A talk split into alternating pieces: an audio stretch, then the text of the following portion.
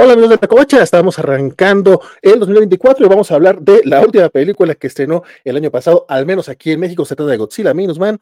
Este, quédense con nosotros, el chisme, espero que se ponga bastante sabrosón.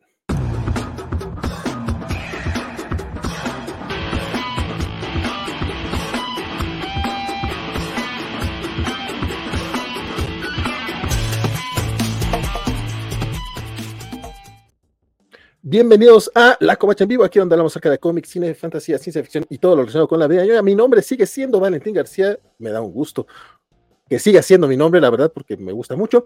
Y también me da mucho gusto este, empezar este año, este, este año mi primer programa va a ser con uno de mis más este, encarnecidos enemigos en La Covacha, mi estimadísimo Jorge González.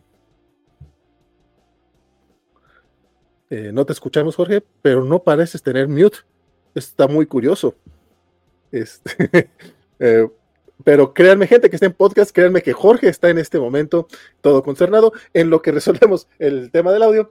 También es también otro gusto para mí presentar a alguien que participa bastante en la covacha. De hecho, generalmente lo habrán visto por ahí con unas secciones bastante coquetas de, eh, de hecho, la sección favorita de la covacha quiénes son ellos, solo eh, preguntas incorrectas, pero es la primera vez que lo vamos a tener en un programa en vivo. Mi estimadísimo Carmelo. Hola, eh, qué gusto estar aquí con ustedes y eh, estoy muy emocionado, me siento como cuando Herbie debutó en Los Cuatro Fantásticos, así que pues... Qué gran momento. ya, se, este, ya se escucha, ¿verdad? Ya estás. Ya, ya, por fin te escuchamos. Qué bien. Eh, es, un gran momento ese, Herbie, y es bastante curioso porque terminamos el año pasado, Vale y yo, en una, confrontación de proporciones bíblicas y empezamos el año, este, que esperemos que con una menor confrontación, tal vez más, más de acuerdo respecto a, a cierta lagartija este, tiernota de, de tierras orientales. Mira, mientras no llevemos el tema a terrenos de una galaxia muy, muy lejana, creo que todos vamos a estar este, bastante coherentes y sin, sin mayor problema. Aunque la verdad a mí me gusta la polémica, así que no, no, no prometo no nada. No puedes prometerte a, mí, a ti mismo no hacerlo, ¿no? Sí, sí, no, no, no puedo. Este, algo de sentido, pero bueno, no, yo, yo creo que incluso la, la lagartija en su momento se prestará para, para cuestionar eh, el cine occidental de blockbusters en lo general, pero, pero no empezaremos por ahí. Perfectísimo. y arrancamos con, con, saludos de Julio Fernández, que viene acá a ver al buen Carmelo.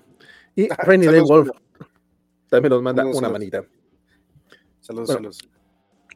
Al revés de como comenzamos, este, quiero escuchar sus opiniones rápidas y sin spoilers acerca de la película. No les voy a decir que me digan en una sola palabra, pero pues sí que sea un parrafito así más o menos.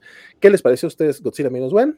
Este, para la gente que no la haya visto, pueda decir, mira, me quedo con esto. Carmelo, Ah, me parece de las mejores películas de Godzilla que se han hecho en los últimos tiempos, si no es que la mejor película, y retoma mucho de la esencia original del clásico del, del 54, pero al mismo tiempo rinde un homenaje muy, muy, muy brutal a, prácticamente todas las etapas de Godzilla. Entonces, todo eso me fascina porque es, es una muy buena introducción para quien nunca haya conocido a Godzilla y quiera verlo como era desde sus orígenes. Eso me agrada. De hecho, yo sé que algunos años tú te aventaste un rewatch de todas las películas de Godzilla, si no estoy mal. Eh, estoy, me quedé a unas cuantas, por algunas circunstancias, este, tengo que recuperar algunos archivos, este, estoy como a seis de terminarlas y estaba subiendo las reseñas a la covacha. Espero ya terminarlas y terminar de subir las reseñas a la covacha porque sí estaba viendo todos del origen. ¿Cuántas películas de Godzilla son? Sí, es una gran pregunta sí es como, pues hay como veintitantas, bueno, ya ahorita ya hay, ya hay más de treinta, pero pues las que yo tengo de la colección original eran como veintiocho aproximadamente. Pues mira, no son tantas considerando que últimamente han salido muchas y que James Bond tiene 25, ¿no? Pero bueno. Es decir, que hay más películas de Godzilla que de James Bond. Godzilla es más grande que James Bond. Pero también tiene más años que James Bond. Sí, ¿no? Es o, son o son contemporáneos. Bueno, ahorita, ahorita, ahorita, tenemos, ahorita tenemos una sección para la historia de Godzilla. Por eso yo no, yo no debería estar este, llevando programas, porque soy el primero que me desvió. Mi querido Jorge, tu opinión rápida sin spoilers. Me resulta bastante interesante eh, y yo quisiera que Inspiradora eh, para que, no sé, todos los países dijeran, necesitamos tener nuestros propios blockbusters porque hay cosas específicas que se pueden contar con los blockbusters y no están contando este, aquí en México, ¿no? En Argentina antes de que llegara Milei, este, en México no. Entonces, eh, es como mi fijación perpetua, lo saben todas las personas que hayan visto un programa o que me hayan leído más de tres tweets, es que no hay este, blockbusters mexicanos, la gente está obsesionada con sus dramitas derrotistas, y lo que hace Godzilla Minus One es tomar un tema muy oscuro, muy profundo, muy relevante para la sociedad japonesa, hacerle una metáfora y ganarle, porque pues es muy padre poder ganarle una metáfora de las cosas que tienes que arrastrar históricamente, en vez de decir, estamos jodidos por siempre. Entonces, eh, desde ahí eh, yo, yo, salí embelesado de, de, lo hermoso que lo tratan los japoneses, y pues es muy, muy eh, dañado por mi propia óptica de por qué no podemos ser como ellos, ¿no? Así como, como la, la, amiga de Trixie, de por qué no puedo ser tú, así, pero eh, en nivel país. Y ya no hablemos de los presupuestos, que además son presupuestos alcanzables incluso para nuestros eh, estándares latinoamericanos muy bajitos, eh, linda calidad, y pues John, John te, te sostiene todo, entender cuándo utilizar un monstruo y cuándo no. En verdad, eh, una, una, película muy agradable. Yo no puedo decir que soy un fan de Godzilla, no puedo, literalmente eh, estaría mintiéndoles, pero me agrada mucho eh, lo que vi después. Eh, eh alguien de aquí, este, de, de, la covacha, que tiene bastante mejor eh, gusto que yo me hizo ver Shin Godzilla y yo estaba como súper encantado porque es, es ver Evangelion en live action, salvo que no hay Evangelions, pero las tomas son las mismas y eso me, me encantó. Por lo tanto, yo no sabría cuál poner por encima porque pues Shin Godzilla está, o sea, es Evangelion y esta me gusta mucho lo que te dice. Pero qué padre que haya dos grandes películas de Godzilla contadas desde Japón. Ya llegaremos a por qué se tienen que contar desde Japón, ¿no? Eso, eso también eh, me parece bastante importante, mi querido Jorge. Este, yo voy a ser muy, muy franco. Eh, no, Godzilla, creo que desde el 98 he visto probablemente todas las que han salido. Este, como también veo las de Rápidos y Furiosos, como también veo este, las de James Bond, justamente. O sea, sí suelo ver eh, las películas de Godzilla, pero tampoco creo ser particularmente muy fan. Generalmente me caen muy gordos los humanos en las películas de Godzilla. Y esta que se estrenó en Japón, creo unos dos meses antes que aquí en México, si no estoy mal, o por lo menos yo empecé a ver eh, mame al respecto. Y cada que acercaba el estreno a México, eh, la gente hablaba más y más de ella y peliculón y no sé qué, la chingue. La dije, ay, le están exagerando, es una película de Godzilla, no mames. Eh, salí de la película más o menos como ese meme de Drake y Josh, de que están los güeyes todos explotados de qué, qué, es lo que acabo de ver.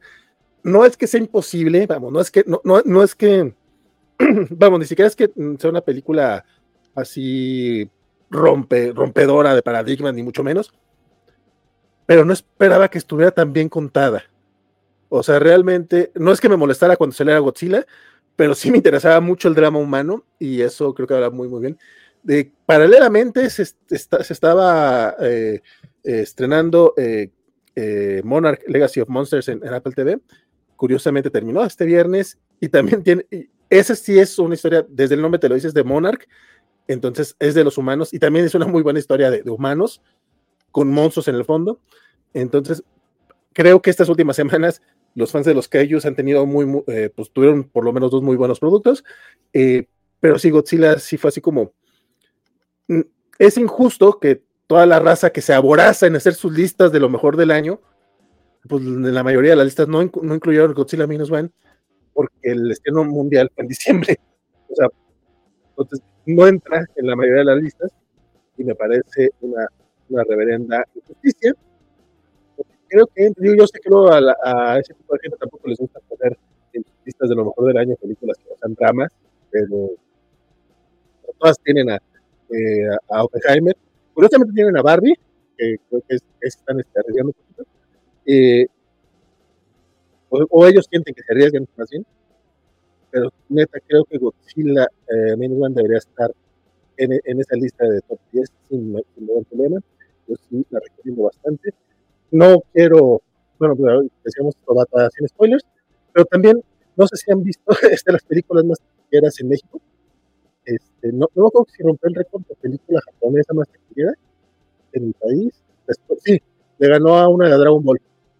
Eh, lleva bueno, les mentiría ahorita, ahorita busco el dato nomás para contarlo, digo, pero sí es una cosa, ha tenido una recepción eh, maravillosa, creo que es el tercer mejor mercado de Godzilla a nivel mundial, entonces yo imagino que a todo el mundo la vio, pero si no la han visto, pues este es el momento para que digan, mira, pues ya me quedo con estas recomendaciones, pero ya van a hablar con spoilers, entonces 10 minutitos, 11 minutos es mi marca de salida, porque a partir de aquí, déjenme les digo, entra la... Spoiler alert. Y a partir de aquí, vámonos, eh, full spoilers, antes de ello, los comentarios que ya llegó gente por acá, por acá decía Julio Fernández, ¿cuáles son de películas que sí o sí se tienen que ver de Godzilla? Estas preguntas las voy a ir dejando para el final, para que, pero para que lo vayan pensando. Hola, Cobachos, buenas noches. Esto va a ser una mesa reducida. Eh, así es, mi estimado, vamos a darnos ustedes. De hecho, tengo, eh, justamente les decía antes mi plan, al menos para los en vivo, es tener mesas de tres, máximo cinco, para que estemos los precisos coches. Marcos Azrael dice, Godzilla, menos One es la meta del planeta. Sofía dice, por dos vale, los humanos siempre sobran. Es el encanto de Minus One.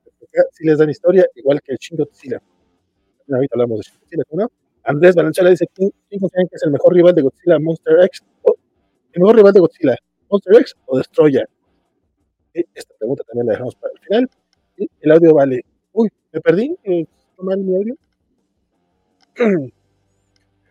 Te oyes como bajo el agua, un poco así como de entrecortado. Sí, sí, sí, se, se, entrecorta un poco. Debo reconocer que cuando dijeron Monster X pensé así, Monster X, el grupo de K-pop, pero eso este, no, no, no, no, no viene al caso en esto, aunque pues el K-pop podría ser un enemigo colosal para Godzilla, en, en ese mercado en particular.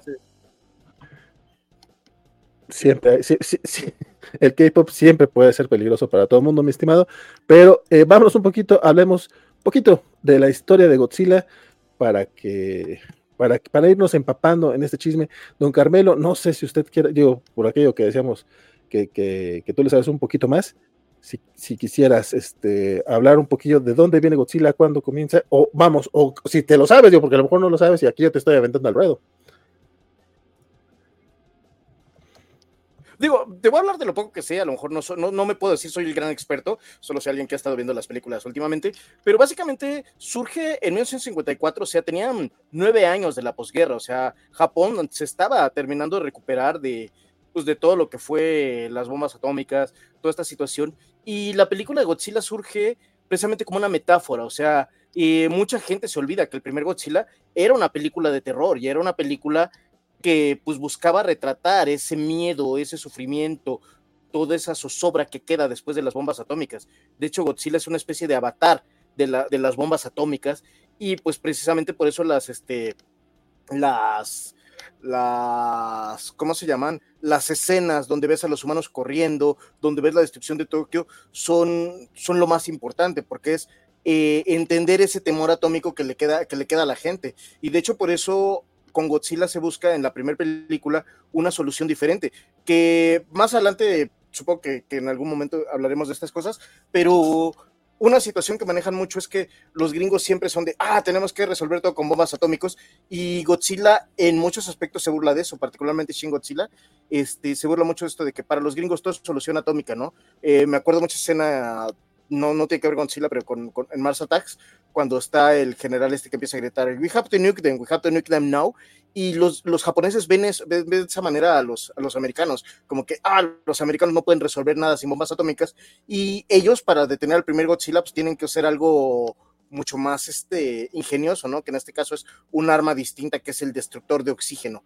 Pero pues sí, básicamente Godzilla inicia así, como, como una metáfora de, del horror nuclear y se mantiene así las primeras películas pero después como que empieza a cambiar, empieza a tener un giro, empieza a ganar popularidad, pasa de ser algo terrorífico a ser una especie de antihéroe, en algunas historias un héroe, incluso hay una película por ahí, estoy tratando de acordarme exactamente cuál es, donde un niño fantasea y sueña con, básicamente toda la película es en los sueños, donde el niño es amigo del hijo de Godzilla, entonces este, empieza a cambiar y se vuelve un icono, y obviamente conforme van cambiando las eras, de repente hay reboots donde otra vez vamos a, a volverlo un monstruo eh, terrible, después otra vez se vuelve héroe y así nos vamos llevando eternamente. Es un ciclo de donde Godzilla pasa de ser un destructor a ser un antihéroe, a ser un héroe, a ser otra vez un destructor y así eternamente. Entonces, este, eh, de hecho, a mí me tiene muy entusiasmado este Godzilla Minus One porque pues puede abrir la puerta otra vez, reiniciar el ciclo de, de ir viendo cómo, cómo pasa Godzilla de ser el terror de Japón a,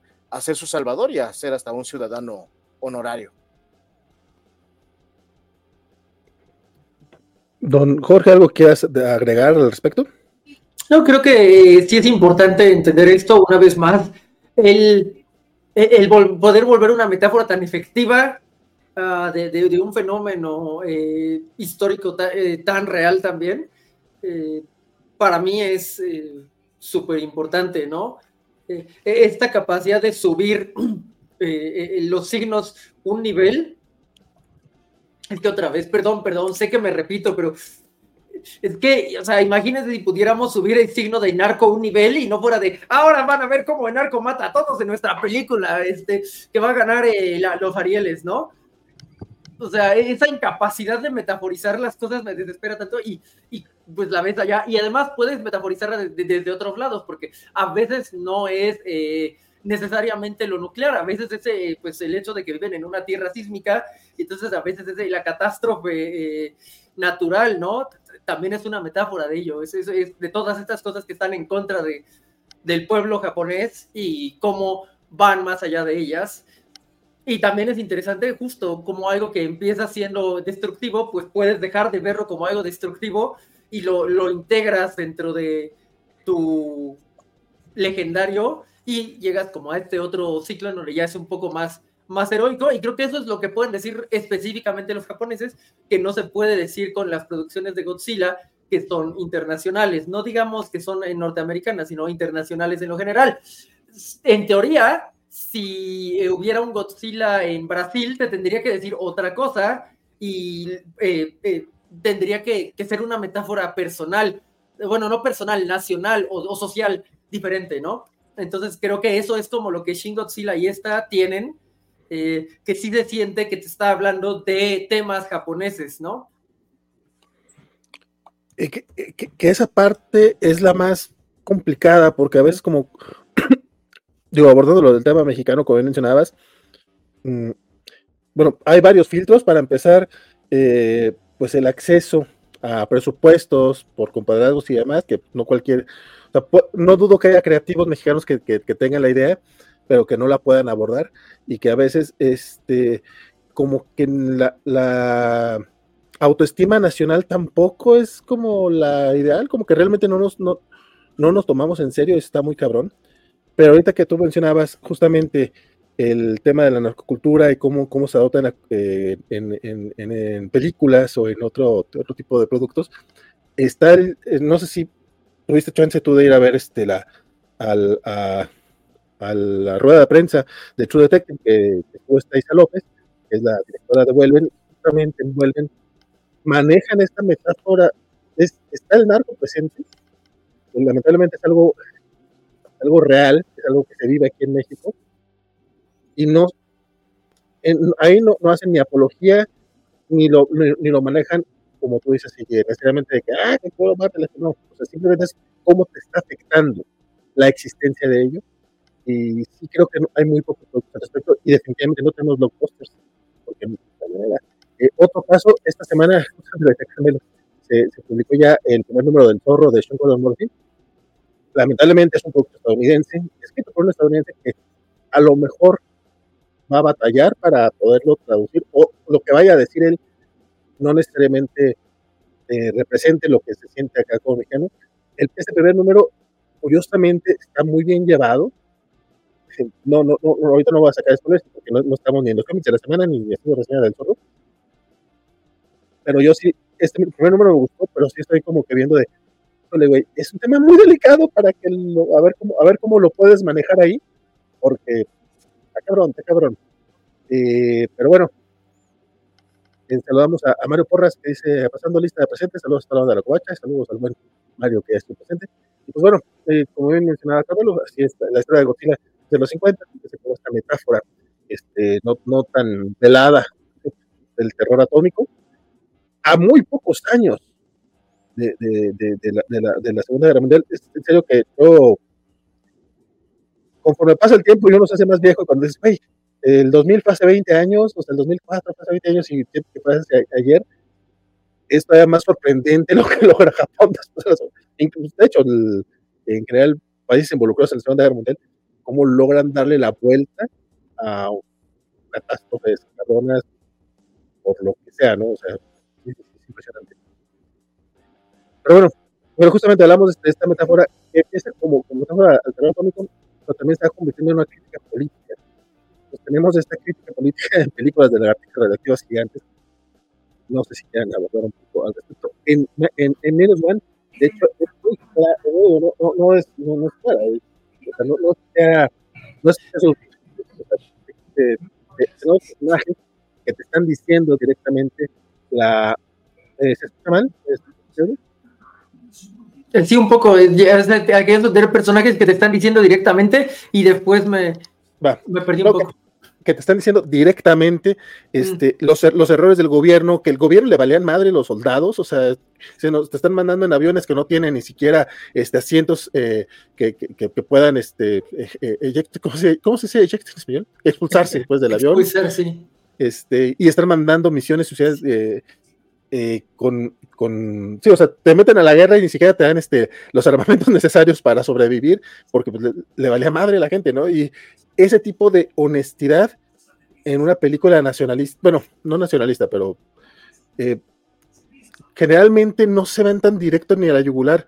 Este, no importa dónde sea la película, digo, tenemos más ejemplos gringos, y obviamente las películas gringas, este, cuando critican al gobierno es, es un ente corrupto que está ahí, pero realmente el sistema funciona. Pero es que tiene dos o tres manzanas podridas que están haciéndolo mal. Y aquí, este, y aquí no, aquí te dicen directamente que el gobierno básicamente nos mandaba a morir. Y, y, es la sociedad civil la que termina tomando la decisión de irse en contra de, de, Godzilla, ¿no? Porque el gobierno no puede meter las manos porque si se metían, se metían en bronca o con la Unión Soviética o con Estados Unidos. O sea, ese tema que en otro contexto a lo mejor me ha dado un poco de hueva, a mí me gustó mucho. No sé ustedes cómo vieron toda esta parte de, la crítica política. Eh, don Carmelo, si quieres esto tú primero.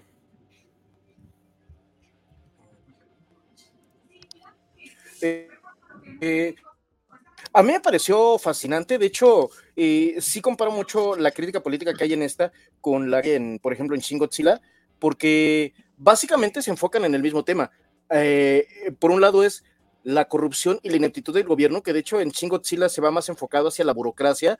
Hay, hay unas escenas que me parecen brutales en Chingotzilla, donde la gente está, el, el, jefe está en la misma mesa y de repente es así de, jefe, aprueba, pero el jefe no puede responder porque no se lo dijo el inmediatamente inferior.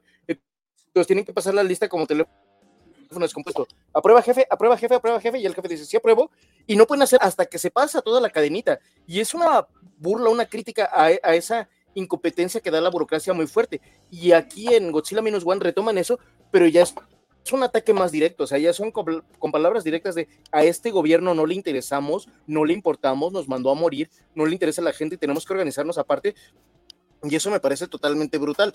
Y le sumamos esta cuestión de que tanto Shin Godzilla como, como, como en Minus One, se nota el resentimiento con Estados Unidos, se nota este resentimiento de, de hartazgo, de que no están de acuerdo con ellos, los ven como algo, en, en, en Shin Godzilla es como, los ven como aquellos que son incapaces de tomar una decisión correcta y a fuerza quieren, quieren volar el país otra vez como bombas atómicas.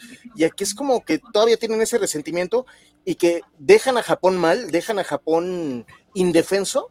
Y cuando Japón tiene un peligro muy grande que es Godzilla, eh, en lugar de apoyar es, ah, no podemos meternos porque están los soviéticos, entonces háganle como ustedes quieran, ¿no? Y es como, como un reclamo muy fuerte contra, contra Estados Unidos y eso me parece brutal, me parece, me parece muy interesante. Y como bien mencionas, es algo que obviamente las películas americanas y las películas de otros lados de, de, este tipo no pueden o no se atreven a hacer, porque el americano, a final de cuentas, eh, las críticas a su gobierno siempre van a ser muy, muy limitadas y al final siempre van a volver, pero todos somos lo máximo, ¿no? Y aquí es, hay una crítica fuerte a su gobierno y al gobierno estadounidense. Sí, no, claramente, claramente. Eh, don Jorge. Sí, también eh, lo de lo de Shin Godzilla con la burocracia es de una chulada. Porque además es algo tan universal y, una vez más, encontrar como una lagartija radioactiva te da un pretexto para pegarle duro a los procesos burocráticos de tu país, pues ahí está, o sea, ahí están todas las soluciones, este, ¿no? Y, y, duele que, pues, que no, que, que no este, aparezcan tan seguido eh, acá. Creo que... Mm, este, además, eh, hace muy redondo el, mundo, ¿no? En todos los, conflictos políticos y el hecho de, bueno, pero tenemos que, pues, que proteger eh, a, los otros eh, ciudadanos y por eso vale la pena. logra redondear muy bien justo Minus One, ¿no? en Shin Godzilla, pues sí parece que es como incluso el tema central el argumento central es quejarse de la burocracia y de eh, las intervenciones eh, norteamericanas y cómo no tienen un poder de defensa suficiente para cualquier tipo de acción, ¿no? Mm, aquí no es el tema central, pero sí lo, lo, saben abordar muy bien y creo que esa es una de las cosas padres. Por un lado tienes la amenaza de la bomba atómica, la, eh, los desafíos de la reconstrucción, los problemas políticos de la reconstrucción y además la, la, la culpa de sobreviviente y realmente logra balancear el acto. Estoy seguro que este, no, mm, no sé qué, película, eh, qué blockbuster haya intentado balancear tantas cosas eh, desde Occidente en este año, pero no creo que haya sido ni la mitad de eficaz de lo que puede estar balanceando cuatro cosas y dándole una, eh, mm, no un cierre necesariamente, pero sí un arco a cada una de esas cosas temáticamente, ya no digamos de, del relato, ¿no?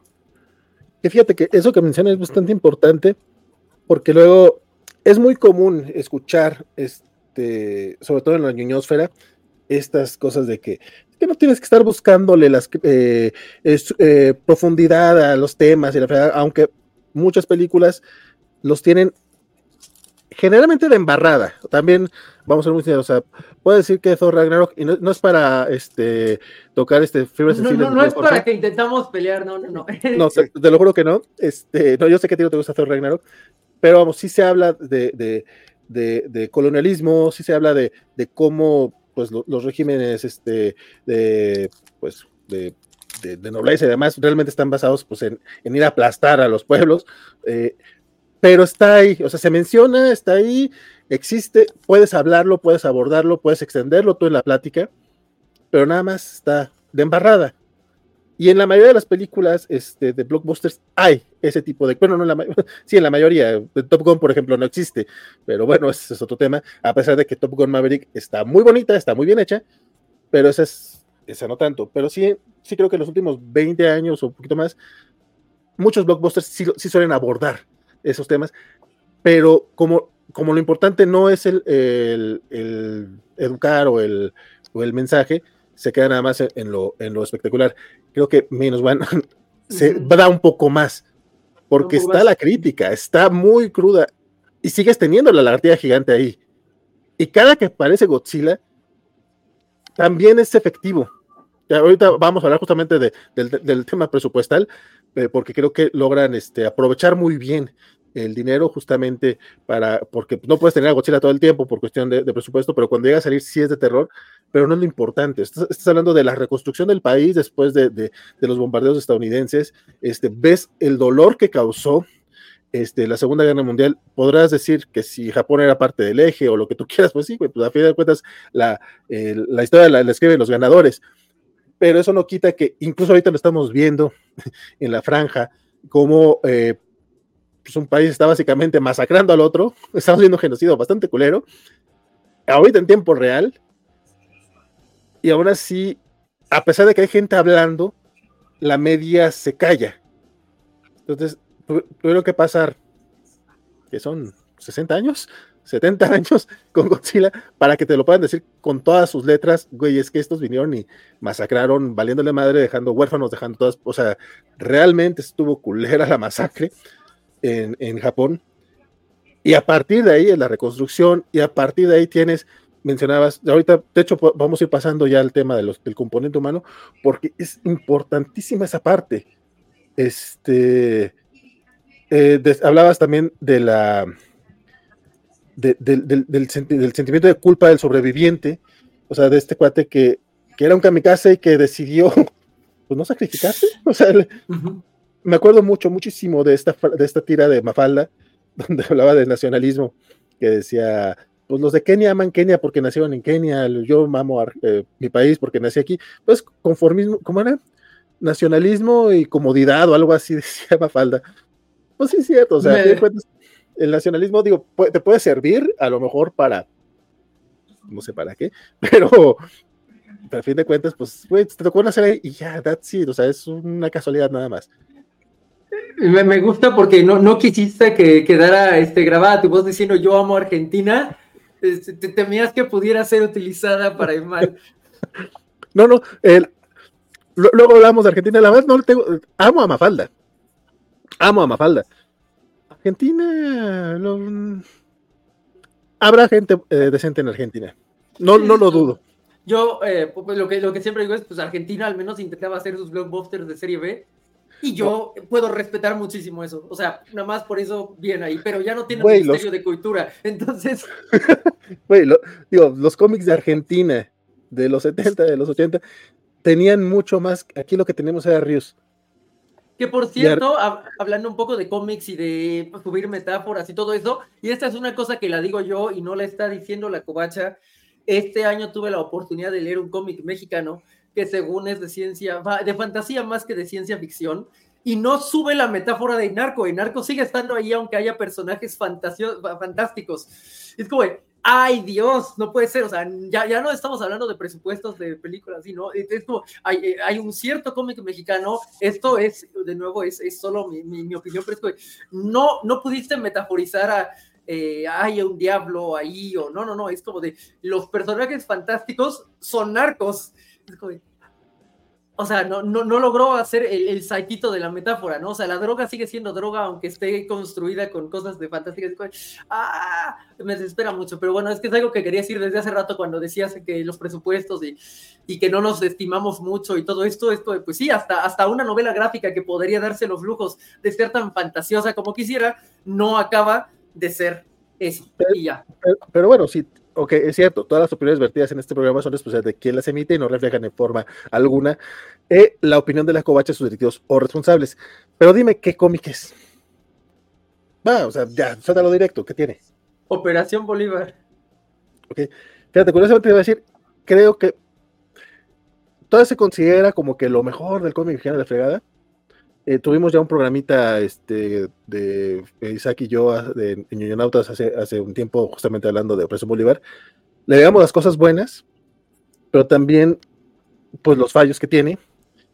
Y, y también cómo se queda muy a medias, justamente lo que mencionas. O sea, creo que, que sí había un poco más para allá. Y es muy triste que aparte como que ahí se quedara. O sea, no, no, solamente la obra y el autor, en general, eh, la narrativa en México, la, en cómicos, es como, ok, esto puede ser, eh, como un principio está chido. ¿Qué pasó con los con, con, siguientes generaciones, con siguientes autores? ¿Qué pasó con.? O sea, no hay industria en México, está desentendible, pero sí hay producción. Y lamentablemente no se llega a aterrizar. Qué triste, qué triste. Oye, aprovecho esta pequeña pausa porque Félix le manda saludos al Clark Gable de la Covacha, Jorge González, Dice que todo está justificado porque eh, si Japón hacía más, desataba otra acción bélica más densa con las tensiones de la Guerra Fría. Sí, no, pero esa era la justificación que ellos daban. Y podría ser cierta, pero eso no quita que sea una justificación culera. Y a fin de cuentas, cuestión del gobierno, ¿no? O la historia de la familia japonesa que forma y une con un pegamento muy frágil la tragedia nipona es, es entrañable y, y conmovedora que aprieta el corazón. Y después, cerca del final, la caricia llena de luz, dice Félix, dice también que el sentido del honor japonés en relación a los espíritus kamikazes es escalofriante y la forma en que su sociedad la señala es impactante. De hecho, me gustó porque aquí lo terminan criticando. De hecho, el final de la película, aunque a mí me hubiera gustado que, muriera al final el piloto, hubiera ido en contra del sentido crítico de la película. O sea, yo era como que, güey, que muera. Pero realmente no tenía, no tenía lógica. sí, sí, sí. Eh, que, dime, dime, dime. Créemelo, Jorge, que pensé en ti. Sí, no, no, no, bueno, o sea, pero yo también entendí que no iba a morir, porque además eh, era el viaje del otro personaje que le dice, eh, nos morimos todos por acá y no fue nada, y es como, hasta yo te perdono, ¿no? Esta capacidad de yo te perdono a, a ti es, es, como importante y creo que está bonito como te lo dicen. Eh, dice Jorge Arturo que muchas de las películas gringas son propaganda pagada por US Army. Eso es cierto, aunque eh, justo ahorita que mencionabas un par de eh, películas que sí se meten un poquito más en la carnita, yo siento que con todo y que hace sus estados de excepción, lo más cercano que hemos tenido en blockbusters a una que sí se mete en la carnita de, oye, gobernamos con terror, se llama Winter Soldier y es la mejor película del MCU. Pero aún así ahí sí teniendo el tema de que es una manzana podrida dentro del sistema. No es que el sistema esté o, o, un racimo, ¿no? Sí, pero pues el racimo acaba gobernando con el terror, pero sí, es de lo más acercado. Pero existe la crítica, nada más que no llega a ser tan densa. Carmelo, no me dejes eh, a mí, a mí, yo, yo me agarro hablando y nadie me calla. Tienen que callarme. Jorge lo sabe, te invito a ti a que también me interrumpas. Ok, ok. Ok, ok. eh, perdón. Este, bueno, este. Vas, vas. Por favor. Pues vamos a hablar de, lo, de, los humanos en las películas de Kaijus. Y es, y es una cuestión muy interesante porque, por ejemplo, en la primera película de, de, de, Godzilla, sí era muy importante los, los humanos. Tan importantes es que el actor que es el doctor Serizawa, me, a veces me van los nombres, me cuesta mucho trabajo los nombres, eh, soy muy malo, soy muy bueno recordando rostros, pero no nombres. Este, el doctor Serizawa, de hecho, ese mismo actor, repite varias películas, de hecho también aparece en, en Ultraman y otras cosas, pero a final de cuentas, como que siempre se le trata de dar importancia a ese factor humano, porque a final de cuentas, pues es tratar de entender la tragedia a través de las personas. Este, sin embargo, no siempre, no siempre funcionan, no siempre cuajan. Y las películas estadounidenses, hay algo en los protagonistas que meten, no tengo nada contra Millie Bobby Brown personalmente, pero su personaje como que, ah, no, no termina. Incluso la, la, la, primera película de Godzilla, bueno, la, de las modernas, de Godzilla gringas, este, tratan de, de retomar a algunos personajes este, originales y como que no, no los sientes igual, hay algo que, que les falla.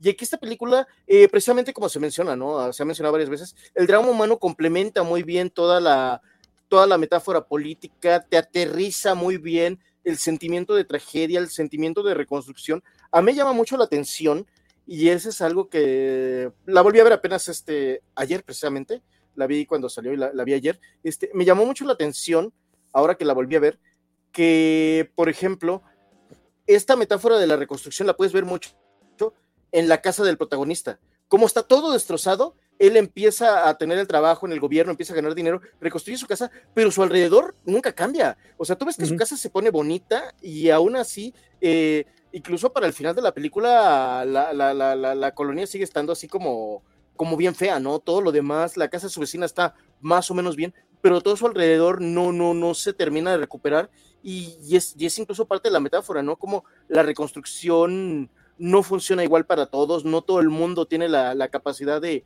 renovarse y aunque aparentemente en algunas partes esté todo bien, sigue habiendo partes que, siguen teniendo necesidades y que las heridas están ahí. Es, eso para mí fue, fue una metáfora muy importante de que las heridas de la guerra, las heridas de la destrucción siguen estando presentes y por eso nunca arreglan la, la, la, la calle donde él vive, ¿no? O sea, la calle se ve se ve horrible, es como el callejón al lado de mi casa, entonces, este, sí, no, está, eso, eso me parece muy importante, y la forma en cómo se relacionan, ¿no? Que a final de cuentas es, se destruyen las familias en, en Japón gracias a, la tragedia de las bombas, y cómo tiene que haber una reconstrucción a través de la gente que se, que se encuentra, ¿no? Y que incluso forman vínculos distintos, el hecho de que, de que bueno, se supone que ya estamos en spoilers, de, de, que nunca se casen, por lo menos hasta donde vemos en la película, y de que, de que la niña sepa que no son realmente sus papás, pero son sus papás, este, eso me, pare, me parece fascinante porque es reconocer la unión que es necesaria, pero que la unión no necesariamente viene, viene de la familia, ¿no?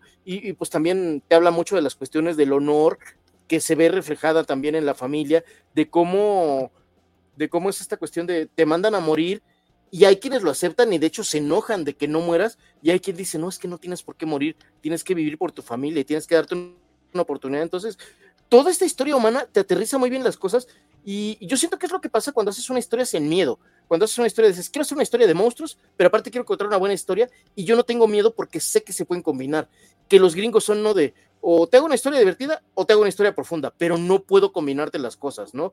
Creo que lo más cercano, reciente que yo puedo decir, se atrevieron a hacer las cosas así, es Barbie y, y, no mucha gente captó eso, ¿no? Que es una historia donde nos atrevemos a demostrar que se puede hacer comedia y se puede, se puede narrar una historia profunda porque no son cosas peleadas. Y eso los gringos como que luego no lo entienden, ¿no? O, o, o narras esto o narras esto, pero no puedes narrar las dos cosas.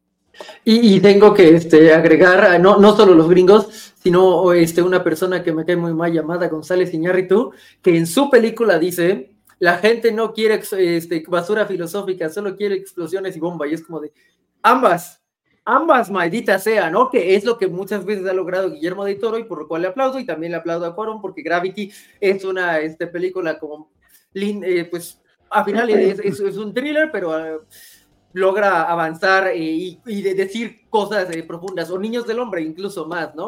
En cambio, Iñárritu es de, no, yo no quiero que, yo no quiero que esta sea una película de venganza, no, no, no, vamos a ver las hojas de los árboles porque mi película es artística. Entonces, sí, los gringos, claro, sin duda, pero carajo también, este, pues, uno de los exponentes del cine mexicano internacional, tristemente, ¿no? Fíjate que yo comparto mucho tu opinión sobre Alejandro González. Sin embargo, con toda la pretensión y mamona que es la última película, la de Bardo, sí me gustó. Ay, no puede ser, tres minutos y yo la quité, o sea, puede, no mames, no mames. sí, digo, no, no, no, no vamos a hablar de Bardo, ni nos vamos a pelear por ello.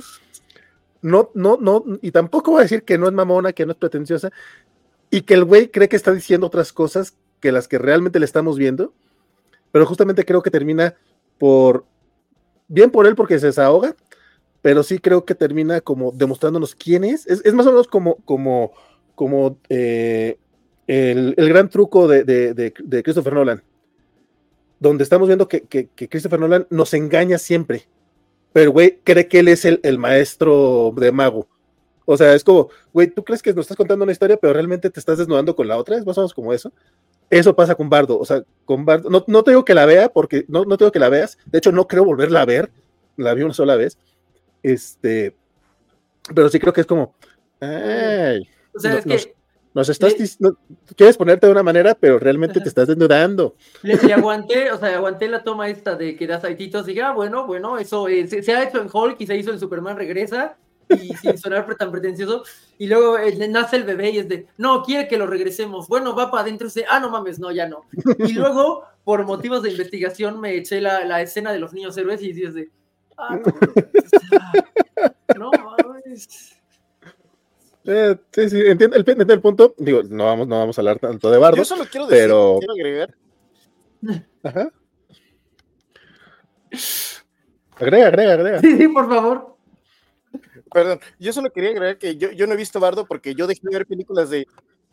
Yo, yo dejé de ver películas de Iñárritu desde alguna vez que hizo una declaración súper mamila que me cayó muy mal, donde dijo que una de las películas, no acuerdo, fue cuando estaban sacando sacó tres películas, Amores Perros, no me acuerdo cuál otra, y, otra después, y dice que con esa cerraba su trilogía de la esperanza, que quería regresarle la esperanza al mundo con sus tres películas, y yo dije, la única esperanza que me regresaste es la de no volver a escuchar tus declaraciones en la vida, y desde entonces no lo veo porque se me hizo demasiado pretencioso, o sea, lo siento, pero a mí no me va a regresar la, la, esperanza ninguna película, y menos películas tan sanguinas como esas, entonces, desde entonces me cae mal, desde entonces me cae mal porque dije, güey, ¿por qué no dices, quiero contar una historia, quiero contar algo? No, no, no, quiero regresar la esperanza al mundo.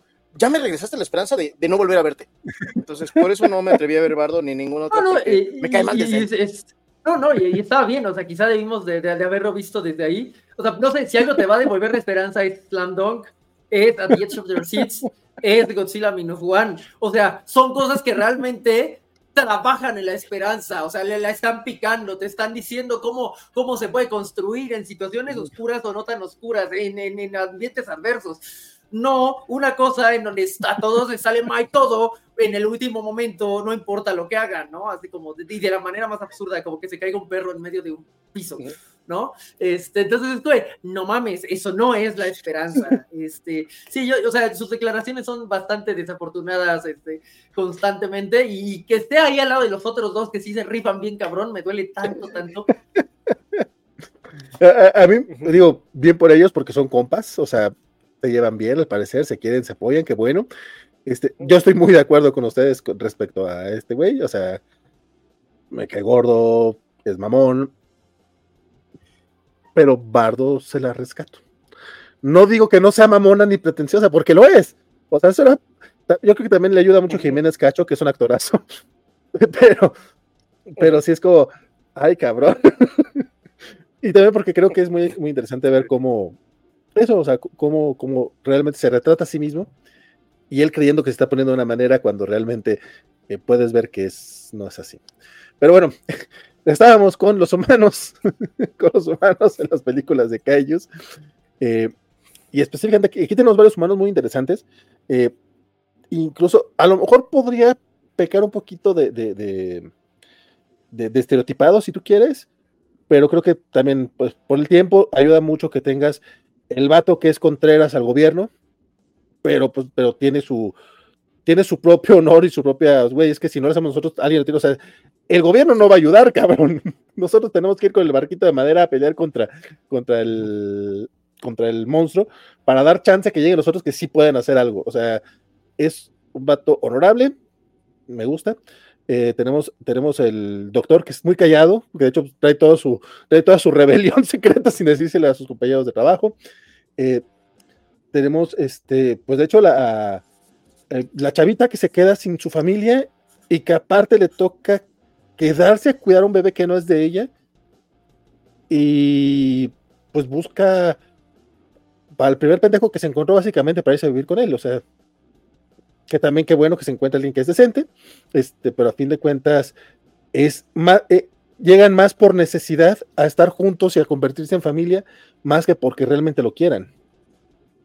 O sea, ella, ella lo que estaba buscando era sobrevivir. Y este güey, pues, por lo menos tenía una casa fea, destruida. También se queda sin su familia por, por, la guerra. Y aparte tienen el componente extra de la vecina, que también se queda sin sus hijos. Y aparte tiene este resentimiento contra el kamikaze que, que desertó, porque lo culpa básicamente de, dice, si ustedes hubieran hecho, hubieran hecho bien su trabajo, no nos hubiera llevado a la fregada. Güey, se murió gente, o sea, se, sacrificó gente y de todas maneras, o sea, pues les aventaron dos bombas, está, cabrón. O sea, no sé, creo, que los personajes, aunque cuando digo que cuando digo estereotipados me refiero a que como que como que tiene una marca muy, muy, muy específica cada uno, o sea, como que no se salen mucho de su personalidad eh, base, pero ayuda bastante bien, creo, para el desarrollo de la historia, para contar lo que quiere. ¿Alguno que les haya gustado, alguno que se haya identificado, alguna escena que quieran destacar?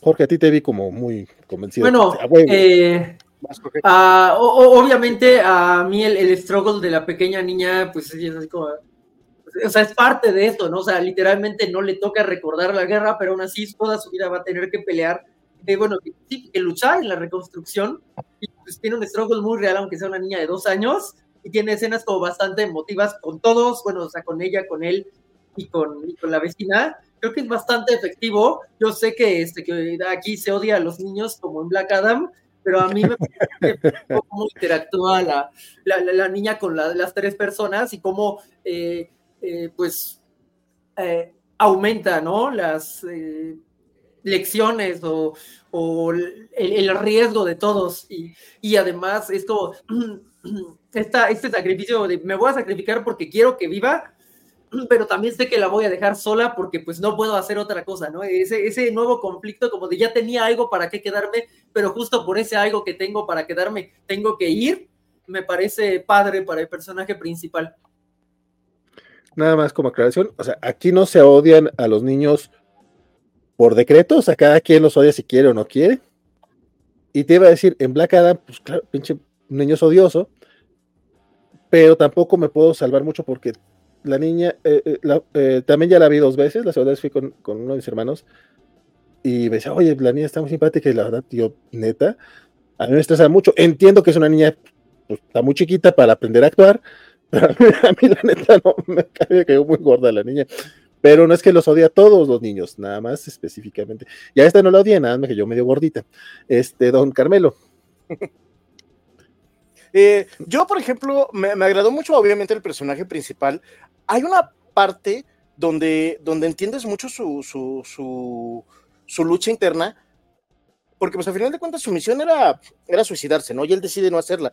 Y cuando regresa a su casa y se entera que su mamá está muerta y ve la carta que le había dejado su mamá donde dice regresa con vida, entiendes realmente lo que es, porque al final de cuentas, o sea, no es, no es un no se sacrifica por egoísmo, sino no se sacrifica porque pues tiene esta, tiene esta lucha interna entre lo que me pide mi gobierno y lo que me pidió mi mamá. Y mi mamá me pidió que regresara con vida. Y entonces él está cumpliendo cumpliendo con lo que le pide su mamá y de repente pues cuando se encuentra con esta muchacha, y con la niña y llegan a su casa y pues por un lado dice al principio pues, pues que se vaya, ¿no? Pero después se queda con ellas, pero además no hace un gran esfuerzo por correrlas, ¿no? Básicamente es como de, bueno, ya se quedaron, ¿no? Ni modo. Y es como de, como de pues reconstruir esa familia que perdió, recordar aquello que, que hacía y pues que básicamente lo que hizo nuevamente no es, no es por un egoísmo, ¿no? sino es por, por esta cuestión familiar y está tratando de reconstruir esta familia, pero al mismo tiempo como guarda toda esa culpa, que además la culpa no es, no es solamente que le nazca, sino que se la estuvieron echando en cara y la, e, este, este, esta, cuestión, esta cuestión simbólica de las fotos de los otros para así de ve toda esta gente que murió porque tú no hiciste nada y recuérdalo siempre, pues es lo que lo está comiendo, ¿no? Y por eso cuando busca al mecánico, que también es el, personaje del mecánico, me pareció interesante porque pues era alguien muy cuadrado, pero al mismo tiempo al final rompe con esa cuadradez y reconoce que, pues, que el muchacho merece vivir, me parece, me parece muy, muy importante y me parece brutal porque se liberan los dos al mismo tiempo. Para mí hay una liberación de ambos. Tanto el otro se libera de la culpa porque la persona que, que le, dijo que tenía que tener culpa le dice, con esto ya te libras, y el otro también es como de, pues murió la gente, culpo a este tipo, pero pues también tengo que entender que pues eran otras circunstancias y era algo que está más allá de nuestro poder y ahorita tenemos la oportunidad de hacer algo contra algo que también está más allá de nuestro poder. Entonces, hay un arco de redención muy interesante con ambos personajes que, que me encantó. Y creo que Jorge como que quería decir algo porque lo vi como que... No, concuerdo en que eso está muy padre. Sí, es que es que es esto, hasta un personaje que termina, bueno, que te, te introducen casi en el tercer acto, eh, está bien escrito. Me voló la cabeza eso. Es como, eh, tiene su propio arco y funciona y no se siente apresurado a pesar de que no son muchas escenas. Boom. Sí, eso. Este, a mí, a mí me gustó mucho el, eh, el chico, el chavito, que es este, esa persona que por, por edad no le tocó vivir la guerra y la idealiza de una manera medio, medio ingenua, pero a la vez como que compra la, propaganda gubernamental, o sea, porque envidia a los que sí estuvieron en la guerra, no, es que si hubiera estado en la guerra, y la gente que sí la vivió le dice, güey, es que no tienes idea, es un estúpido, o sea, no entiendes que no está chido, o sea, no, no, es de honor, no, no, no es de, valientes, no es de, es, es un matadero, de hecho, se, ellos hasta tratan de que no se acerque al conflicto final, porque no tienes que vivir estas cosas. Y, todavía tienen, hay otro, hay otro momento justamente cuando se está organizando la sociedad, ya como sociedad civil, que están decidiendo si van o no van a enfrentar a Godzilla, eh, pues de cierta manera, digo, es gente que estuvo en la guerra, gente de ejército, pero no, no es sancionado, por el ejército tiene que ser la gente de a pie. Y dice, güey, o sea, si vamos, es de que ya no vamos a regresar, le preguntan a, al que está dirigiendo y dice, pues no, o sea, Esperemos que no, o sea, el plan es que regresemos con vida, no, no podemos asegurarles que, no van a morir, pero el plan no es ese, dice, pues ya está mejor que la guerra, o sea, porque yo cuando me alisté, básicamente, o sea, alistarse a la guerra es alistarte a, a que vas a morir, y en, un mundo eh, en el que en serio, con la propaganda gringa tenemos mucho, mucho este bombardeo de idealizar el ejército, este, en Japón, la verdad, estoy un poco menos familiarizado con, el producto, pero no sé allá, según yo también, sí es mucho, es mucho de nacionalismo y pelear por tu país y ese tipo de cosas. Entonces, de repente ver este, no cinismo, sino sinceridad, es como, güey, es que eh, los temas militares es de lo más triste que hay en, en cualquier, en cualquier país, es como, güey, o sea, a fin de cuentas es mandar a, a morir a gente para que los que se quieren pelear no tengan que meter las manos. O sea, esto se resolvería más fácil si los presidentes o los reyes de, en, su, tiempo o quien fuera fueran a darse de madrazos directamente con el rey de enfrente, güey. O sea, ¿para qué mandas a miles de personas a chingar? Perdón, es que, y es que es muy triste. Mencionaba el chico porque neta me acuerdo, me acuerdo mucho de una persona que conocí que era, era primo de un amigo mío, cuando estalló la, cuando estalló la guerra de Bush contra Irak, no guerra, la, invasión, este, el vato era, ciudadano gringo, mexicano, bueno, segunda, tercera generación, pero ciudadano gringo, estaba de vacaciones en Durango, y estamos viendo las noticias. la neta, pues, ni, nos toca, no nos toca directo, pero igual es como, güey, está mamón, está fuerte este, este pedo. Y el güey estaba súper emocionado y estaba con ganas de regresar a Estados Unidos para poder irse a alistar al ejército. Es como, digo, no era mi primo, yo no le dije nada, pero sí pensé, este güey está bien pendejo, ¿no? O sea, qué ganas de, de, de, o sea, ¿por qué? ¿Cuál es la justificación? ¿Cómo logran que la gente crea que es buena idea? Yo, yo la verdad eso no lo entiendo. Y me gustó verlo plasmado en la película. En la ingenuidad del chavito que cree que es buena idea y la gente que la le dice, güey, estás pendejo. O sea, eso me gustó mucho. Quizá no sea mi personaje favorito de la película, pero sí me, me gustó mucho esa parte y me gustó también. Sí, de hecho, eso, eso me parece. Civil. Vas, vas, bueno Sí, pues es, básicamente eso, ¿no? De, cómo la, la propaganda te, te romantiza la, la, guerra, te romantiza el estar en el ejército, te hace sentir que, oh, vas a hacer algo muy importante, muy grande, y la gente que ha estado ahí te dice, pues la verdad no, o sea, no es, no es toda la maravilla que, que existe, el estrés postraumático no te deja vivir, y entonces es como de, tú no sabes, ¿no? No, no, no, no quieras opinar de algo que solo ves a través de, pues, pues de eso, ¿no? De propaganda. Eh, eh, eh, sí, tiene, tiene, tiene mucho sentido, me parece, me parece algo muy interesante. a mí eh, particularmente sí me gustó mucho. Estaba buscando algunos comentarios. Que por cierto, este, como No, señor Carmelo, no su ira conmigo, señor Carmelo. Ah, eh, lo que quería decir es que me gustó la actuación de ese muchacho porque yo lo había visto antes en. en ah, perdón, se, se, fue el audio. Ya, este, pero lo que quería decir es que me gustó mucho la actuación de ese muchacho porque yo lo había visto antes en Tokyo Revengers y ver la, la comparación de personajes con, el, con, con, cómo sale aquí en Godzilla y cómo salió en Tokyo Revengers es como de, ah, este chavo sí tiene rango, me gustó bastante, me gustó, me gustó mucho, mucho ver cómo, cómo cambia, pero a ver, a leer comentarios, ¿no?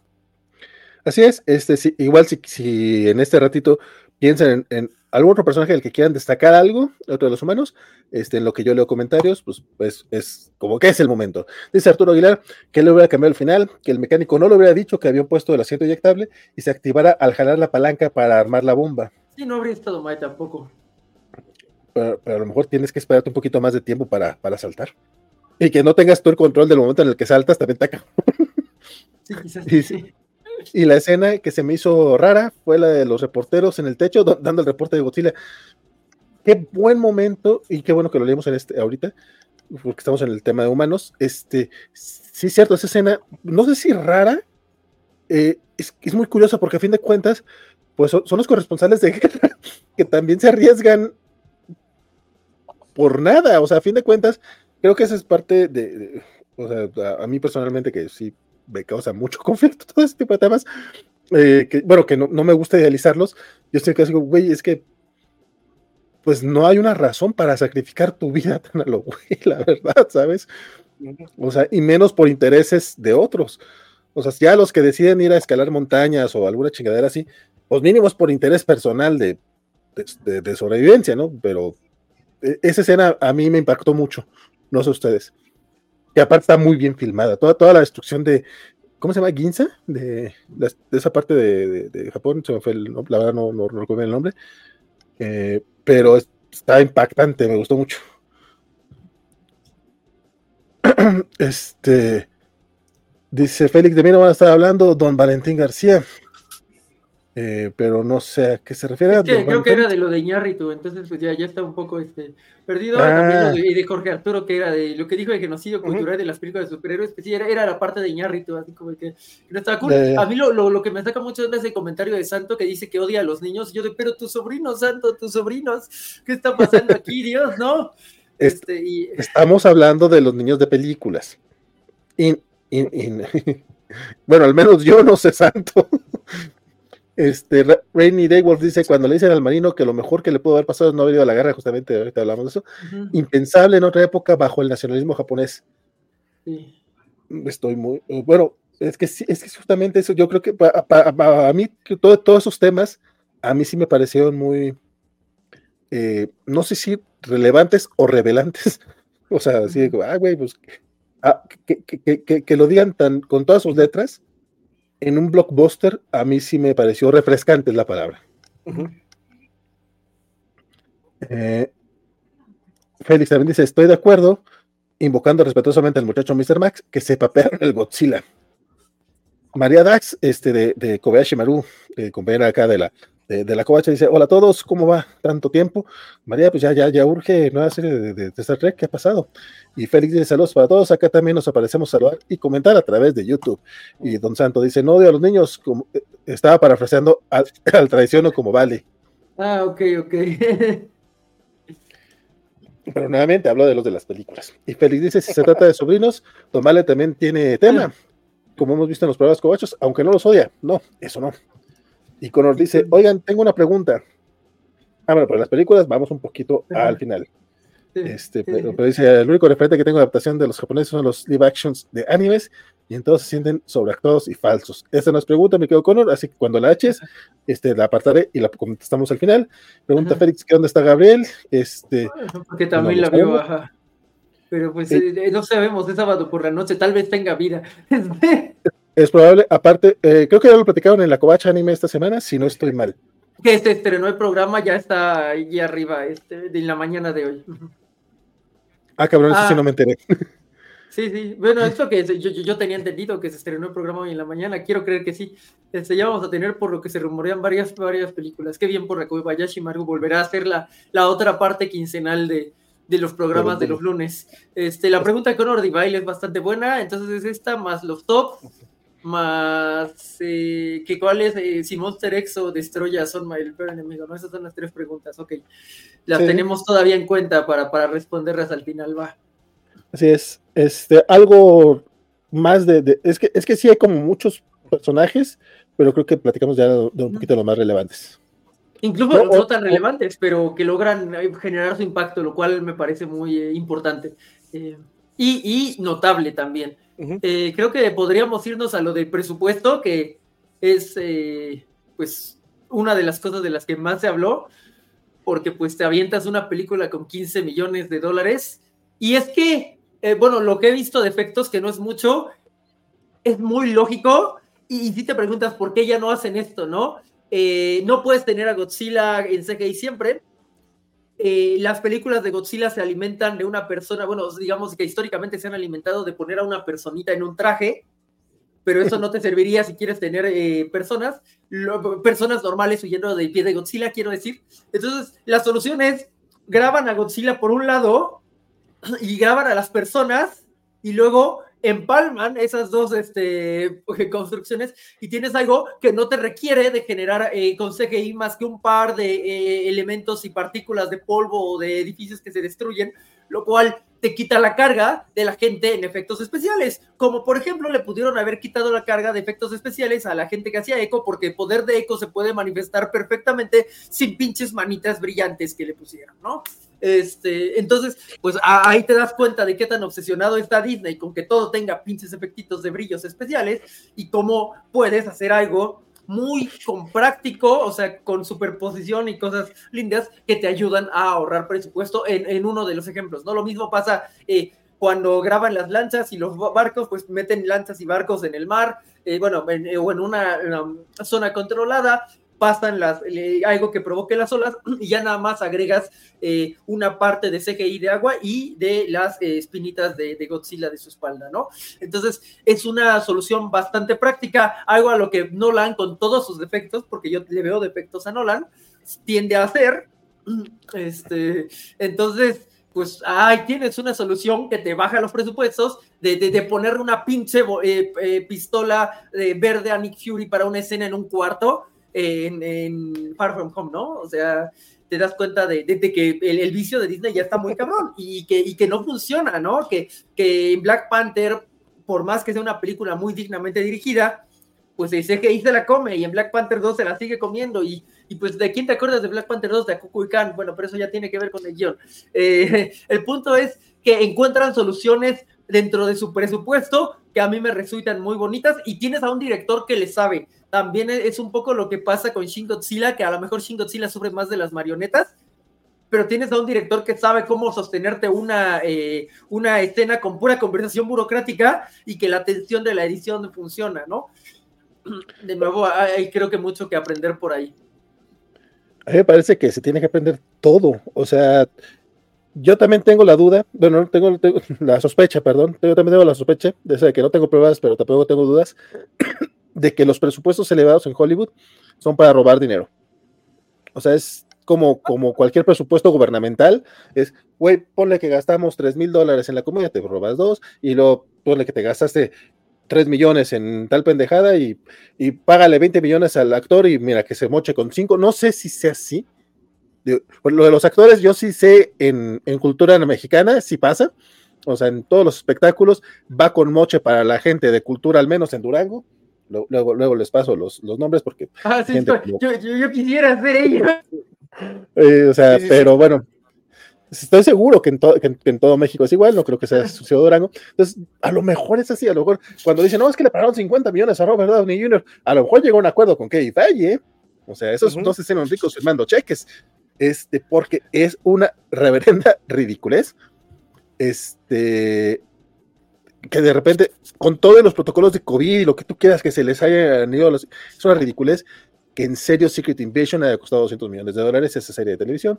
Es una ridiculez que, que la última Indiana Jones costara 300 millones de dólares, este, que Flash fuera 205. O sea, tú dices, güey, no se ve aplicado ese presupuesto.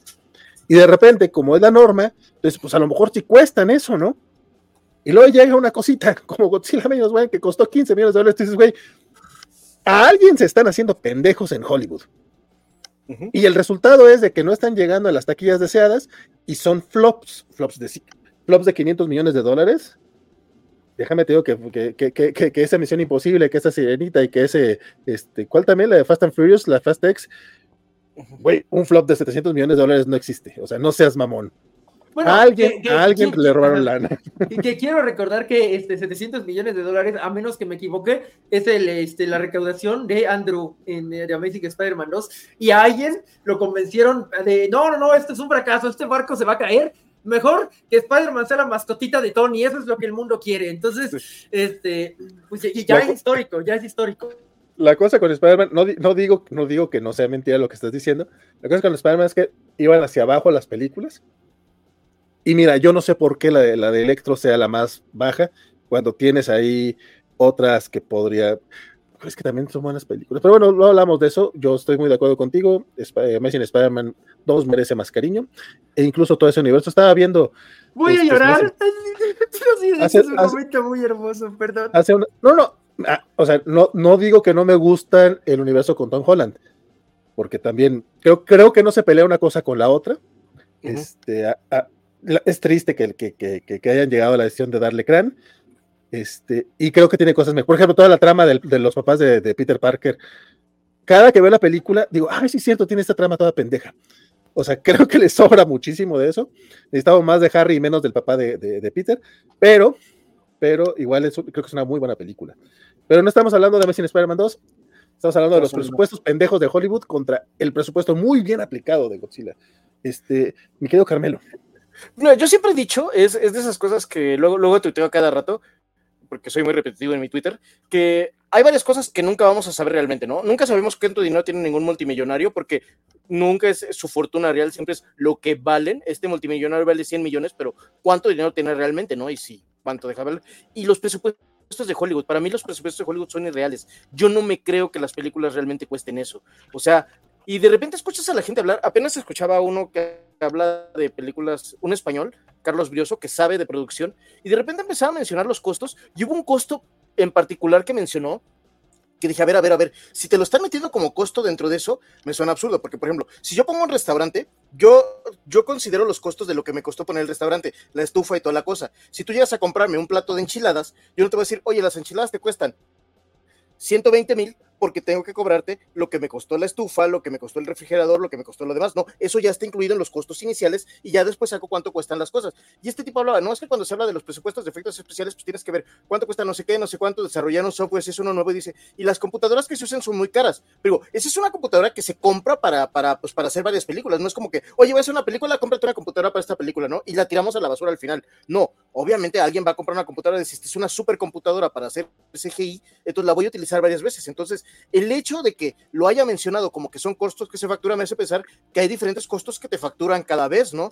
Como si vas a construir una casa y el, y el, y el de la constructora dice, ah, la revolvedora me la tienes que pagar, ¿no? Porque pues yo la estoy usando ahorita. Y usa esa misma revolvedora es el entro en todas las construcciones, pero a todas las construcciones les cobra el costo de la revolvedora de cemento.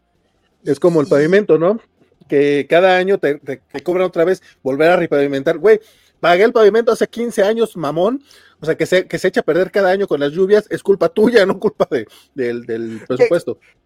De hecho, ahí tengo una anécdota. Hace muchos años iba con mi primo por allá, por el Toreo, por atrás, una avenida, y me dice, esta avenida estuvo cerrada porque le iban a ampliar, le iban a ampliar de dos a tres carriles, pero tenía, tenía puente, ¿no? Y dices, ¿cómo van a ampliar el puente, no? O sea, y justificaron el presupuesto. ¿Sabes qué hicieron? Borraron la línea del medio y pusieron dos más. Listo, la ampliamos a tres carriles. Y, es, y, esa es la forma, ¿no? En la, que, en la que se van presupuestos. Y yo siento que Hollywood hace lo mismo porque de repente no nos, no nos, no nos quedamos aquí con Godzilla, ¿no? Hace, hace dos años salió esta película de RRR en Netflix, hermosa, y aunque a lo mejor la escena de los tigres y todo eso se ve irreal, se ven mucho mejor esos tigres de hace dos años que los bebés del microondas de, de Flash, y es mucho más barato. O sea, RR se hizo con, con un presupuesto más o menos eh, como, como con lo que se hacen las películas en, en, en, la India, en Japón y todo por el estilo, y dices, ¿cómo es posible que puedan hacer algo funcional que se vea adecuado con la película? A lo mejor no es la perfección, porque de repente hay algunos que pecan de que todo tiene que verse perfecto, y por ahí alguien dice que demasiada perfección es un error, y aún así logran hacerte que te, hace, que te lo hace funcional, que no te saca de la película, y los gringos no, a fuerza quieren meterle demasiado CGI, CGI muy caro, y que luego ni siquiera funciona. Y es, y es algo, dices, como, como mencionaban, o sea, tiene que haber lavado de dinero, obviamente están estas cuestiones de, del tax write-off, de que pues, ah, vamos a deducir impuestos, pero sí está muy cañón y está muy triste de que pues, nos tengamos que asustar cada, cada rato porquerías que te presumen que son carísimas, pero realmente no se ven bien o te sacan de la historia. Yo nunca voy a perdonar a los bebés del microondas de Flash. Ok, está, está creo que ese es otro, otro tema muy importante que tenemos, el que tenemos que discutir, porque yo creo que el tema de los bebés del microondas sí le creo a Moschetti cuando dice que ese estaba eh, más o menos adrede, pues. Lo que no le creo es que, que, que, el, que el, el, tema de la Speed Force y todo eso está horrible el diseño, y eso no, no eso no, es, nada, no es nada más por, por el mal CGI. Pero no estamos hablando de Flash. Fíjate que yo, yo sentiría al revés, que el diseño este, de, de, de la Speed Force es lo que no, eh, o sea, estaba mal diseñado y desde ahí no lo pudieron ejecutar bien. Y los bebés, si te preguntas, ¿por qué no? Eh, te digo, eh, y yendo un poquito de regreso acá, es ¿cuánto costaría recrear Jurassic Park cuadro por cuadro ahorita, no? Y Jurassic Park se sostiene, o sea, es una película que la única cosa que según, así, totalmente realista, no se sostiene Jurassic Park es el branquiosaurio inicial, ¿no? Si le buscas la, la, la, las costuritas, se las ves. Todo lo demás, literal, no sé cómo, no sé cómo lo hicieron en 1993 con computadoras de, que corrían en este Linux, pero, pero se sostiene, ¿no? Lo que te costaría hacer Jurassic Park en la actualidad no son eh, lo, los 200 millones que te, o los 300 millones que te costó hacer eh, las nuevas y, y, no se sostienen tan bien, ¿no? Eh, en varios aspectos. Fíjate que creo que sí podríamos culpar a George Lucas al respecto, pero es que ahorita ya estamos muy acostumbrados que después de episodio 1, las películas, pues todas tienen CGI todo el tiempo. Antes de episodio 1, los efectos especiales, sobre todo los de computadora, este, estaban muy, muy, muy, pues, era muy poco tiempo, o sea, lo que pasó con, con, tiburón, ¿no? O sea, el tiburón sale muy poco tiempo, pues porque no, era un tiburón de goma que era, de, era muy de muy bajo presupuesto, y pues tenían que utilizarlo de manera bastante inteligente. Lo Igual que, pasa, que, que, que aquí, ¿no? Sí. Oye, ese que acá. Ajá en Jurassic Park también los dinosaurios creo que salen como 20 minutos nada más. Y, y no te enteras porque la película está bien llevada, está bien contada. a pesar de que tiene estos niños odiosos, este, la película en general está bien contada. Y a pesar de que tiene este extraño, eh, este, esta extraña dupla con como 20 años de diferencia, y que no queda claro si son pareja o no son pareja, ¿no? Pero bueno, es otro tema. La verdad es que con lo, mucho que me, que, que, me cae bien esa actriz, ahí se veía un poco, un poco grande, no se veía tanta, o sea, cuando ves la diferencia de edad entre Sam Neill y, ¿por qué, se, ¿por qué se me está olvidando el nombre de ella? de la eh, general Fondo. Sí, es de Ellen Sadler, este, ¿cómo se llama? Este, Ellie Sadler. Laura Dern. Ah, sí, Laura, Laura Dern. Ella. O sea, Laura Dern, o sea, la ves ahorita y dices, esta película tiene 30 años, no mames, se ve igualita. Pues sí, porque hace 30 años la pobre mujer, parece que es como, es como Maggie Smith, nacieron viejas las dos. Pero bueno, es otro tema, no estamos hablando de eso. El punto es que sí, en efecto, Godzilla, como Jurassic Park, como Jaws, como muchas películas antes, logran eh, lo más caro, es poco tiempo el que sale Godzilla, pero es efectivo. O sea, y, está muy bien hecho. Y lo compensan con una gran historia de personajes. Mamón, ¿por qué no, porque no hacen eso más seguido? O sea, no necesitamos, tú lo decías bien, eh, no necesitamos que, haya tanto, tanto efecto especial. Yo todavía quiero, quisiera justificar o entender esa escena de Nick Fury. Estaba viendo también, ¿cuál otra escena había hace poquito que dije, güey, ¿por qué tienen CGI? O sea, también escenas que tú dices, güey, son escenas en interiores, o sea, ni siquiera son escenas como la del aeropuerto de Civil War, que desde el tráiler se ve el, la pantalla verde de manera grotesca. Este, entonces, bueno, es una, es, una escena de pelea, la fregada, como la pelea de, de Black Panther 2, la, del final. Ve la pelea en la que está Shuri contra, contra, contra Namor, contra Namor, este, que está filmada en locación y se ve bien chingona junto con la escena de, los ejércitos que está firmada en set y se nota el set. Entonces, mamón, o sea, es que tienes esta escena bien bonita, bien filmada y tienes la otra que no le metiste el mismo amor, está cabrón. Y en Godzilla no lo vemos. Perdonen, pues creo que hicimos mucho desvío a otras películas. Ajá, sí, sí. Yo me disculpo, o sea, esto es como este, mi, responsabilidad porque estaba como, como en el shock. Gracias por ver mientras hablamos de presupuesto. Gabriel Santo, María Dax, este, que nos dice María que la computadora se tiene que amortizar. Sí, los precios no podrían ser de un jalón. Eh, y, y, otra vez, esto es una de las cosas que le voy a seguir respetando a Nolan. Yo, neta, no amo ni Interstellar ni Dunkirk, ¿no? Interstellar me parece que es mucha ciencia alta para que acabe resolviéndose con el poder del amor.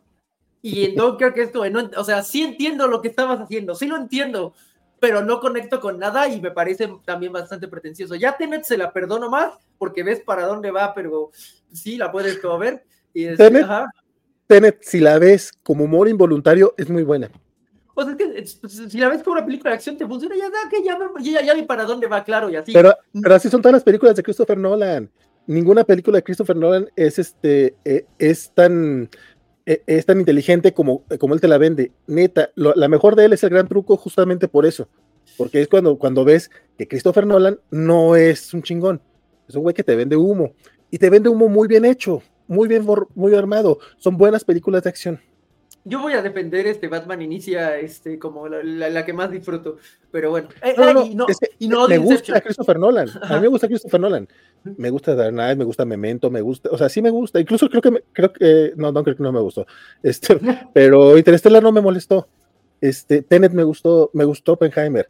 Eh, de hecho, Oppenheimer creo que es su mejor película.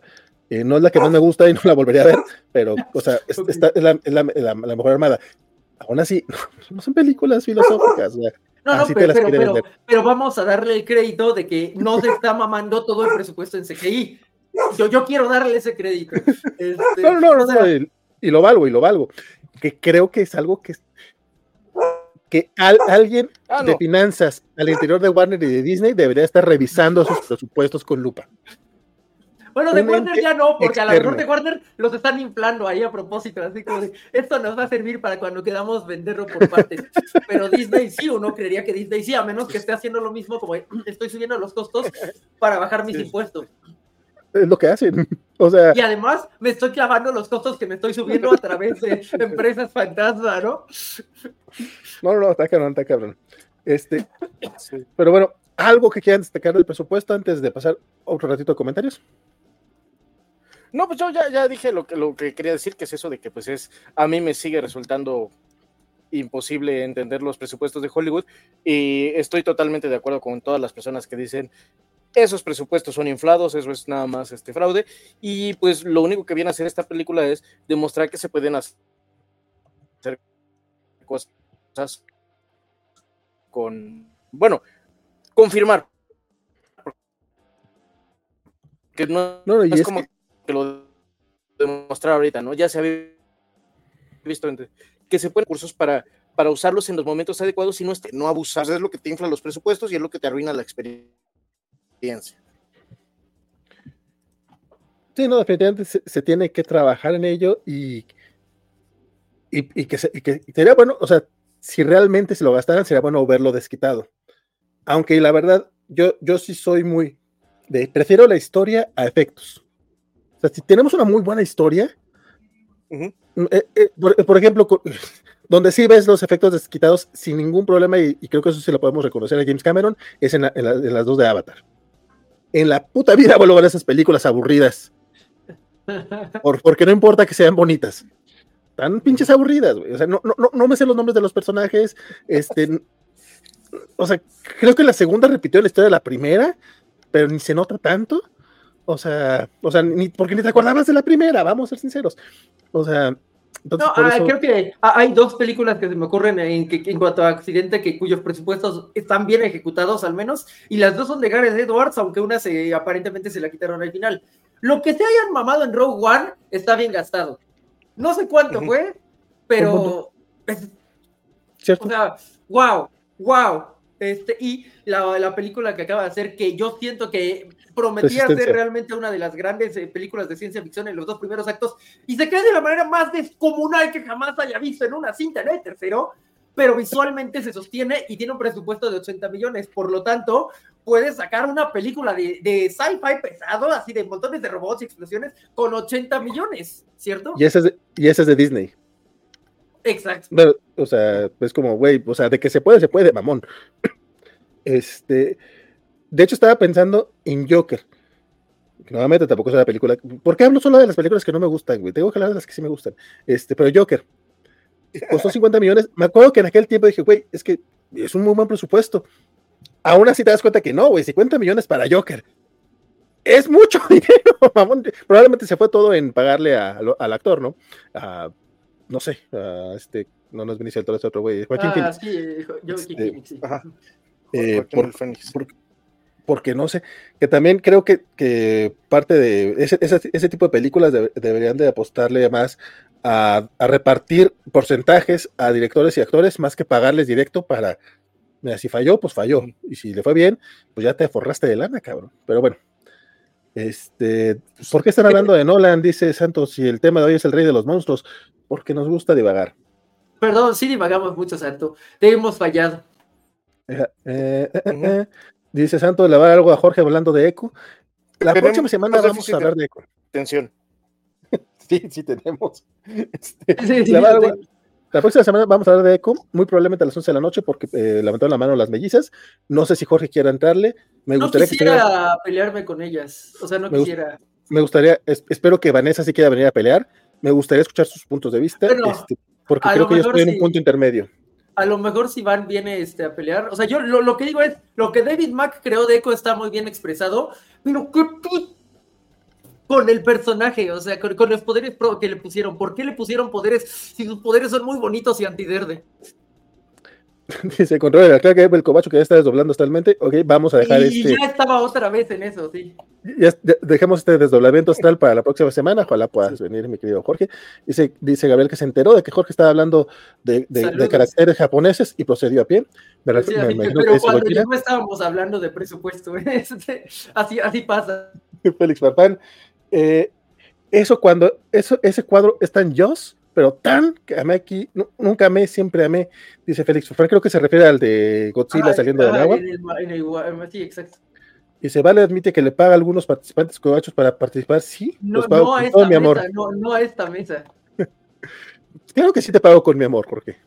Ah, bueno, No. lo, lo- lo agradezco. Para darle clara al alacrán, Oko es un bombazo.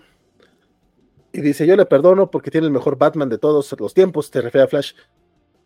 Ven su regreso triunfal. De hecho, no sé si es el mejor Batman de, de- de- no sé si es el mejor Batman de todos los tiempos, pero sí es uno de los mejores trajes live actions que vemos a Batman con la capucha azul. Yo cuando vi la capucha azul dije, no mames, qué bonito está. Sí. si yo aguanto los dibujos de Bogdanov y Junior Junior, que no aguante de Flash. Así no le gusta John Romita a este muchachón.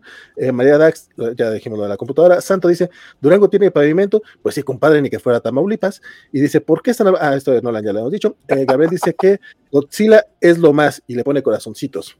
Ese Mixly se hace presente y dice, buenas noches. Y tenemos acá, estoy seguro que tenemos otro de él, pero no.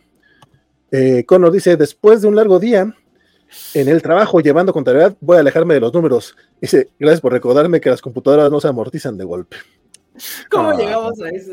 Perdón. Santa dice que los perros de Carmelo ya se enojaron porque están hablando de Nolan. Arturo Aguilar, eh, pero también en Japón le pagan poco a los involucrados en las películas. Deberían de pagar por porcentaje. Estos güeyes se hubieran forrado de una lana, se hubieran ido por porcentaje. Espero que vayan por porcentaje. Ojalá este, que se les haya ocurrido nueva terna de películas en CGI, ok, sí. Y que también prefiere una historia buena antes que toneladas de efectos especiales. Y, y, de nuevo, o sea, puedes meterte toneladas de efectos, pero pues mete un guion que se sostenga y eso es lo que, lo que rara vez se ve. Incluso le pasa a Nirmata. El guion se cae horriblemente en el tercer acto, por más que iba bien y que tenía buenos efectos y todo. Este, ¿Cuál es la su película favorita sin CGI? Este, ahí está el detalle, yo creo. Me gusta mucho, ahí está el detalle que te digo. En Japón, la disparidad entre los sueldos de empleados y CEOs no es tan grande como en Estados Unidos, dice Rini David. Eh, es otra cosa a considerar. Bueno, que también es el, tema del Estados Unidos corporativo es una mentada de madre por donde le das. Vas, vas, sí, porque al final de cuentas es, tienes un presupuesto para una película, pero cuánto de eso se va al, al CEO y cuánto realmente se va a la gente que, que, hace las cosas, ¿no? El CEO se forra de todo y, y los demás que hacen la chamba se, quedan con, nada. Que pareciera que fue... Este, pareciera que fue, que fue a propósito, pero no. Sin embargo, el siguiente tema es justamente ese, la diferencia entre Godzilla japonés y el Godzilla estadounidense. Que entra el tema del CGI, entra el tema de los presupuestos, pero también entra el tema de la sensibilidad humana y el tema de eh, justamente de la crítica social y la crítica gubernamental. Este, mi querido Carmelo, que, que has hablado un poco de estos últimos minutos, cuéntame cuál crees que es este, esta diferencia entre estos personajes y qué te ha parecido sus distintas interpretaciones. Es que Godzilla, Godzilla, en Estados Unidos tiene una historia muy curiosa, ¿no? Porque muy pocos recuerdan la caricatura, creo que era de Filmation, estoy casi seguro que era de Filmation, que el tema musical era muy bueno, pero era como que el Godzilla superhéroe de los que viajaban en el barco el cálico y presionaban un botón y de repente salía Godzilla del mar a defender los otros monstruos. Y era como que en la etapa donde Godzilla ya era más heroico, ¿no? Donde los niños querían tener juguetes de Godzilla, donde Mini era como lo máximo. Entonces, este, eh, se, enfocan más o menos en, convertir a Godzilla como una especie de, superhéroe, ¿no? Para, para, para, el entretenimiento gringo. Después viene la película de los noventas, donde, donde pasa algo muy curioso, ayer lo estaba platicando precisamente con, con esta Rainy Day, de que, de que por ejemplo, eh, los japoneses no tienen problemas con, presentarnos un Godzilla como, como la visión clásica de los dinosaurios, así totalmente irreal, y los gringos fue de, no, esto no funciona, tenemos que hacerlo más realista, y es una iguana que fue eh, dañada por la radiación, pero aparte la combinamos con los tiranosaurios de, de, de, Jurassic Park y nos dan esta criatura que pues no tiene nada que ver con Godzilla, que al final de cuentas el Godzilla es fantasioso y a, y a Japón no le da miedo que sea fantasioso, que sea una, una estructura irreal que no podría funcionar en la vida real, pero no importa, porque lo que importa es la historia, lo que importa es el personaje. Y los gringos como que le tuvieron miedo en esa primera versión. Para cuando llegan las versiones más modernas, como que ya le pierden un poco el miedo, pero aún así eh, no se siente igual porque es nada más la parte del monstruo, pero no hay toda esta cuestión de el vínculo que tiene bien estrecho Godzilla con la historia de Japón, que pues a final de cuentas recordemos, surge de un trauma japonés y después lo, lo, lo, van, lo van introyectando y lo van viendo parte de ellos. Y eso es algo que, que las versiones estadounidenses no tienen, se quedan, no le meten profundidad. Y ese, y para mí esta es la parte este, la parte básica, básica de, la diferencia entre, entre Japón y Estados Unidos, que, que en Japón tiene una profundidad, tiene un sentido de ser Godzilla, y en Estados Unidos simplemente es pues un monstruo más. No sé, Jorge, ¿tú qué? Sí, creo que em, tiene que ver, sí, con, lo que quieres decir, ¿no? Justo, eh, ¿de qué quieres investir a este, a este personaje? Si quieres eh, utilizarlo para, para quejarte de la burocracia, y justo creo que lo que pasa en la película de 98 es que, pues no sé, no acaba como de, de querer decir nada, ¿no? Incluso en la película de 98 los responsables no son los, este, los norteamericanos, son franceses.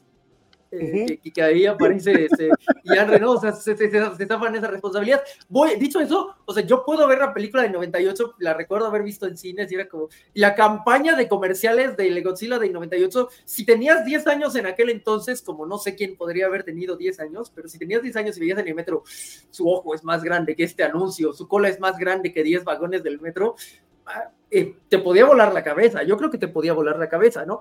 Pero, pero justo falta como investirle de, de, querer decir algo con el personaje, que creo que es como el... Em, pues e, es la ausencia que siento no nada más eh, pues con Godzilla, sino con muchas de las producciones blockbusters eh, norteamericanas, que siento que no están como tratando de, o sea, o no están tratando de decir nada, o lo que quieren decir les parece más importante que la coherencia narrativa y, dentro del universo, y entonces eh, pues sacrifican todo para entregar ese mensaje.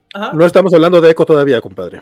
Exacto, eh, por ejemplo, por ejemplo, ¿no? Pero eh, creo, que pasa un poco esto, ¿no? con King Kong medio hay una especie de, de mensaje, digamos, porque luego está Godzilla contra Kong, ¿no?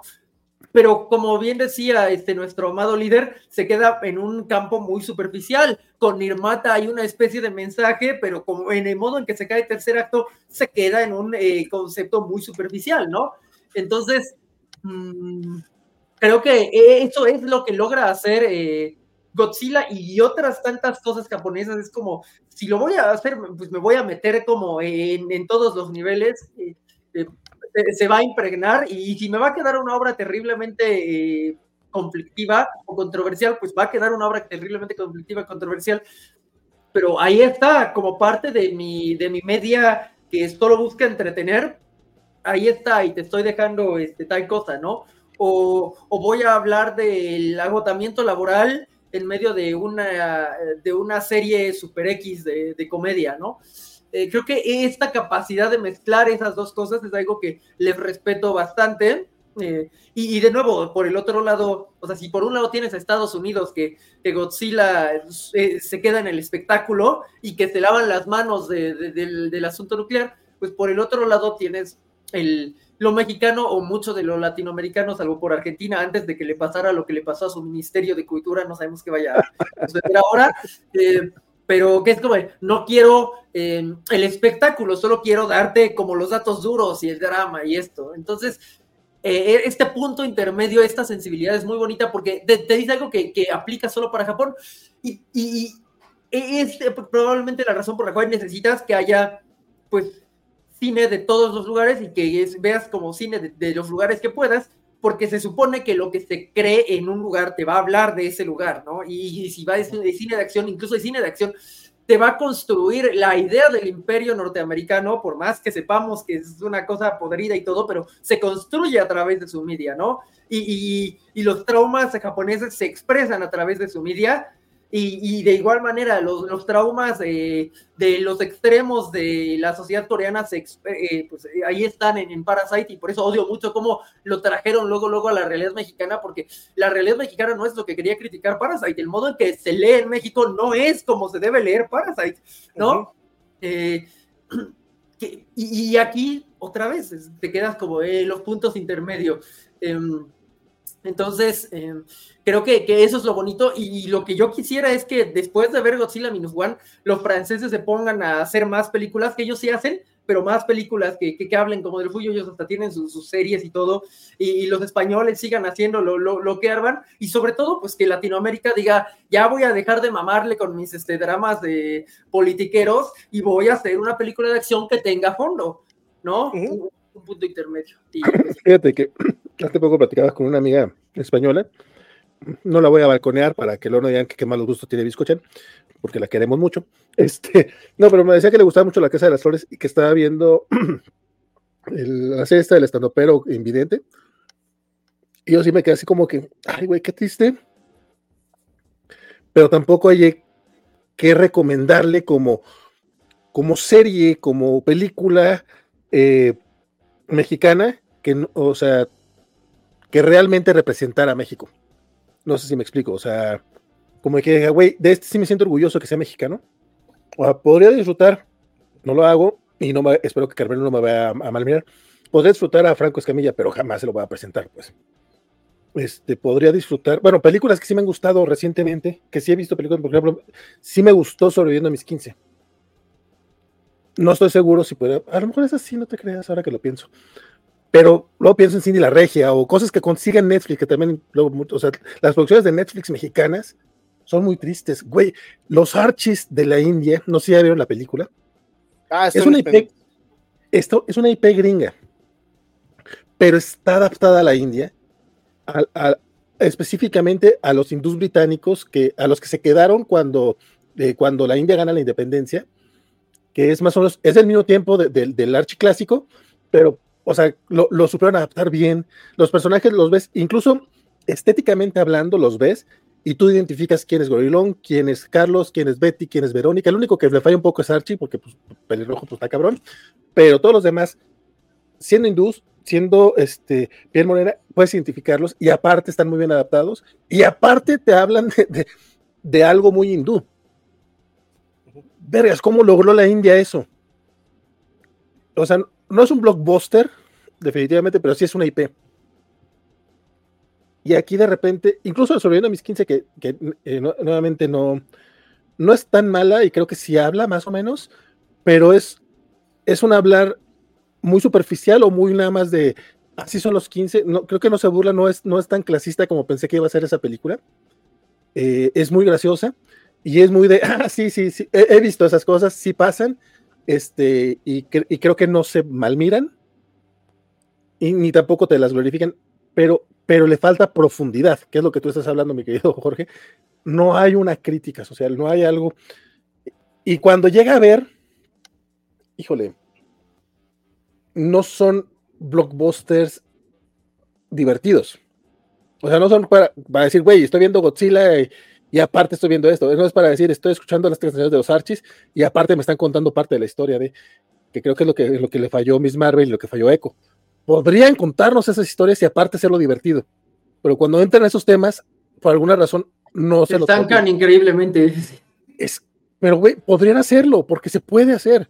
Nada más no les ha funcionado, pero lo intentan. O, no, o incluso eh, en Ecovision Quest, pues tienes tradiciones norteamericanas y no te está este, interrumpiendo la trama de la manera en que te están. Es que no, no puede ser. Pero, este. pero, pero lo intentan. Pero hay un aquí en México no lo tenemos. O sea, eh, eso es muy triste, porque o sea, yo, yo sí siento que el intento está muy lejos todavía del de resultado final. Eh, no sé, habrá, habrá excepciones, yo sí creo que, que, debe haber excepciones, pero pues sí, aquí no, no, no lo tenemos, como bien dices, ¿no? Estoy pensando en una película del año pasado que no, no, no es destructiva, es como de un sujeto se muere su esposa, va a conocer a los cuatro amantes que tuvo, no pasa nada, o sea, superficial, tiene una escena bastante este, clasistona, mmm, pero no, no, no, es una tragedia y no es, eh, y, ese es su mayor defecto, la escena clasistona, ¿no? Y eso es como de lo mejor que podrías eh, poner. Luego tienes heroico, que si es de, ah, voy a hacer crítica y es de, no puedo desprenderme, despegarme de hacer una tragedia porque no creo que se puedan contar estas cosas y no son tragedias. Y es como, pues en eso, en eso es en lo que estás mal. Este, entonces sí, sí, estamos a años luz, supongo. No he visto Heroico, pero se estrenó esta semana en Prime Video, entonces a lo mejor le voy a echar el ojo. en Netflix se, se, estrenó una en diciembre que se llama La Cena o el Desayuno o la Comida, algo así, con eh, Jiménez Cacho. Y él literal es de una familia que tiene un rancho y llegan a la casa este, los, los, las hijas. El papá ya es, es, este, es viudo y está con, con una pareja que es Maribel Verdú, de hecho. Y el patriarca es este Jiménez Cacho. Y es, ah, güey, tenemos que vender porque no, no, no, me alcanza la vida. Y es, es, una, es, dura una hora y media, está bonita, está bien hecha, está, pero no deja de ser una, está alejada de la realidad mexicana en general.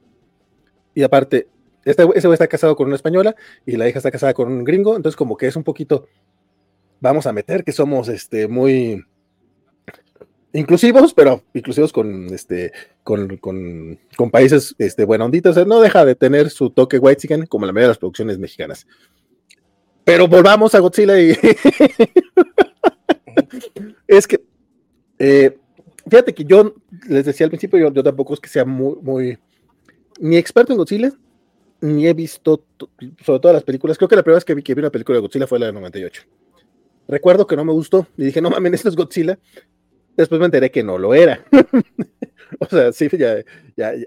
Y, y, hasta eso creo que la, la, nueva versión, la del Monsterverse, trata de rescatar un poco la esencia japonesa y aún así es muy, eh, pues te lo presenta de manera muy distinta, que no funciona tanto. E incluso eh, van dos películas, ¿no? De Godzilla, si no estoy mal, la, la, de los Maximoff y la de la, y la de, la de Eleven. Y Godzilla contra Kong. Pero esa ya es, pues ya es parte del crossover. Creo que de, de, de, las cuatro que van, la que más me ha gustado es justamente la de Kong solo. Eh, pero funcionan bien como películas de acción. La bronca es que eso es nada más son películas de acción. Y lamentablemente, los humanos no son nada, nada interesantes. O al menos hasta ahorita no había visto, te, digo, salvo la serie esta de Monarch, eh, que también quiero hacer un programa a ver si lo, lo podemos lograr.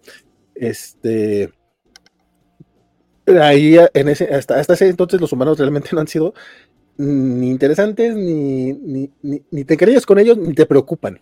Al contrario, está esperando que los maten. Con Shin Godzilla, que, que es la, la mi refer, mis referentes japonesas, literalmente son solo Shin Godzilla y Godzilla Minus One. Me gustó. Se me hicieron graciosas varias cosas de la burocracia. Sí, opino lo mismo, bonito. Te lo juro que opino lo mismo. ¿Es bonito o es la chata, mi querido Carmelo? ¿Quién anda ladrando? Es la chata, la chata. Es que están saliendo los sí, perros del vecino igual. y los odia. La chata es la que no, está no, ladrando, eh, que salen los perros del vecino. Eh, dile que coincido con ella. O sea, a mí también me molesta mucho porque me gustaría que me interesaran los, los humanos en las películas, eh, las películas de Godzilla, en las gringas. No me, no me sucede. Y no hay eh, una crítica. Te digo, eh, incluso la de Godzilla vs. Kong salí un poco decepcionado porque esperaba más madrazos entre los kaijus, esperaba más. No sé, o sea, es como Superman contra Batman, pero menos decepcionante. O sea, güey, tienes Godzilla vs. Kong. Esta cosa tiene que ser un festín. Así digo, si te vas a gastar una lana, te la vas a estar en eso. Y creo que no se logra. Como si lo vimos. Ay, decía Chin Godzilla, eh, se me hizo divertido la parte de la crítica burocrática, pero tampoco me interesaron los humanos. O sea, de hecho, tú dices, ¿y por qué sigues viendo las películas de Godzilla? Pues porque son monstruos gigantes, hombre, pues igual voy a ir a verlos, o sea, por, porque están ahí. Pues ánimo de no ir a ver una película de Godzilla. Para, creo que para mí, por, lo mismo, la de Godzilla Minus One fue, fue muy, ah, cabrón, se puede hacer una muy buena película con aparte muy buen monstruo. O sea, porque este Godzilla, aparte de que sí te da miedo que sea como Wolverine, que se regenera bien mamón, este, entonces, güey, ¿cómo van a acabar con este, con este monstruo? No me gustó mucho que quedara como cliffhanger de continuará, eh, porque creo que por sí sola funciona muy, muy bien. Eh, y no sé si puedan lograr una, una secuela este, o una franquicia con, con el mismo nivel todas, pero si lo logran, pues igual la voy a ver, ¿no? la siguiente, entonces yo, yo estoy puesto. Pero creo que la diferencia es justamente el tema, el tema humano, el tema humano principalmente. Al, al parecer a Santo no le gustó Monarch y dice que Millie Bobby Brown eh, le cae muy bien, pero no la soportan en las películas de Godzilla. Vas, vas. Eh, eh, fíjate que yo, yo, por ejemplo, ahorita pensando en Godzilla, en Estados Unidos contra, contra, contra, contra Japón, una de las cosas que veo mucho con los gringos es que ellos tienen esta idea de que o hago algo para que venda juguetes o hago algo que te conte la historia, pero no puedo hacerte las dos cosas. Y los japoneses son de, no, mira, aquí están los juguetes y aquí te estoy contando una buena historia y estoy haciendo una crítica social. O sea, puedo contarte una crítica social mientras te vendo juguetes y eso los gringos no lo entienden o les da miedo. Los gringos de repente siento como que tienen mucho miedo y es, si, te, si voy a ser profundo, tengo que ser profundo, si no voy a ser profundo, voy a ser demasiado exagerado en las cosas, pero no, como que no conocen el, punto intermedio, y de hecho, pues los mexicanos, como los mexicanos tendemos a imitar mucho a nuestros vecinos del norte, pues por eso de repente nos, o hacemos dramas, o hacemos puras comedias insulsas, pero no sabemos balancear esas cosas, y, ese, es un gran, gran problema, que, que, los japoneses lo entienden muy bien, y no solo en Godzilla, lo ves en muchos animes, que muchos animes tienen, tienen unas historias bien profundas, con las escenas más estúpidas que te puedas imaginar. Y es como. Eh, eso es justo lo que quería decir, de, sí, sí, sí. no es posible? ¿Por qué no es posible hacerlo en todos lados? O sea, ¿por qué a nosotros nos cuesta trabajo entender que se pueden combinar las cosas, que no tiene que ser nada más una? que puede haber cosas como que, como que mezcladas. Y, digo, yéndonos a Shin Godzilla, pues justo tienes Evangelion y Cowboy Bebop, ¿no? O sea, hay pocas cosas que te podrían vender tanto como, o sea, Cowboy Bebop no tiene tanta mercancía, pero tiene mercancía, te lo puedo garantizar. y, y, te dice cosas, ¿no? Y de Evangelion ni se diga, y es como de mercancía, mercancía, mercancía, y más mercancía, y, y deals con perfumería y, de ropa. Eh, y, al mismo tiempo te está diciendo cosas importantes, ¿no? Entonces, es que tal vez eso es lo que los japoneses ya, ya resolvieron, que en, que en otros lados del mundo no acabamos de, ya no digamos de resolver, o sea, yo estoy muy seguro que los directores de México ni siquiera contemplan eso, o sea, esto de no, no, no, mi crítica es eh, tan importante, o sea, ¿cómo la voy a mercantilizar? En, en, nivel alguno. Y es que esa es la solución. Si mercantilizas tu crítica, la vuelves más efectiva porque llega a un mayor público, ¿no?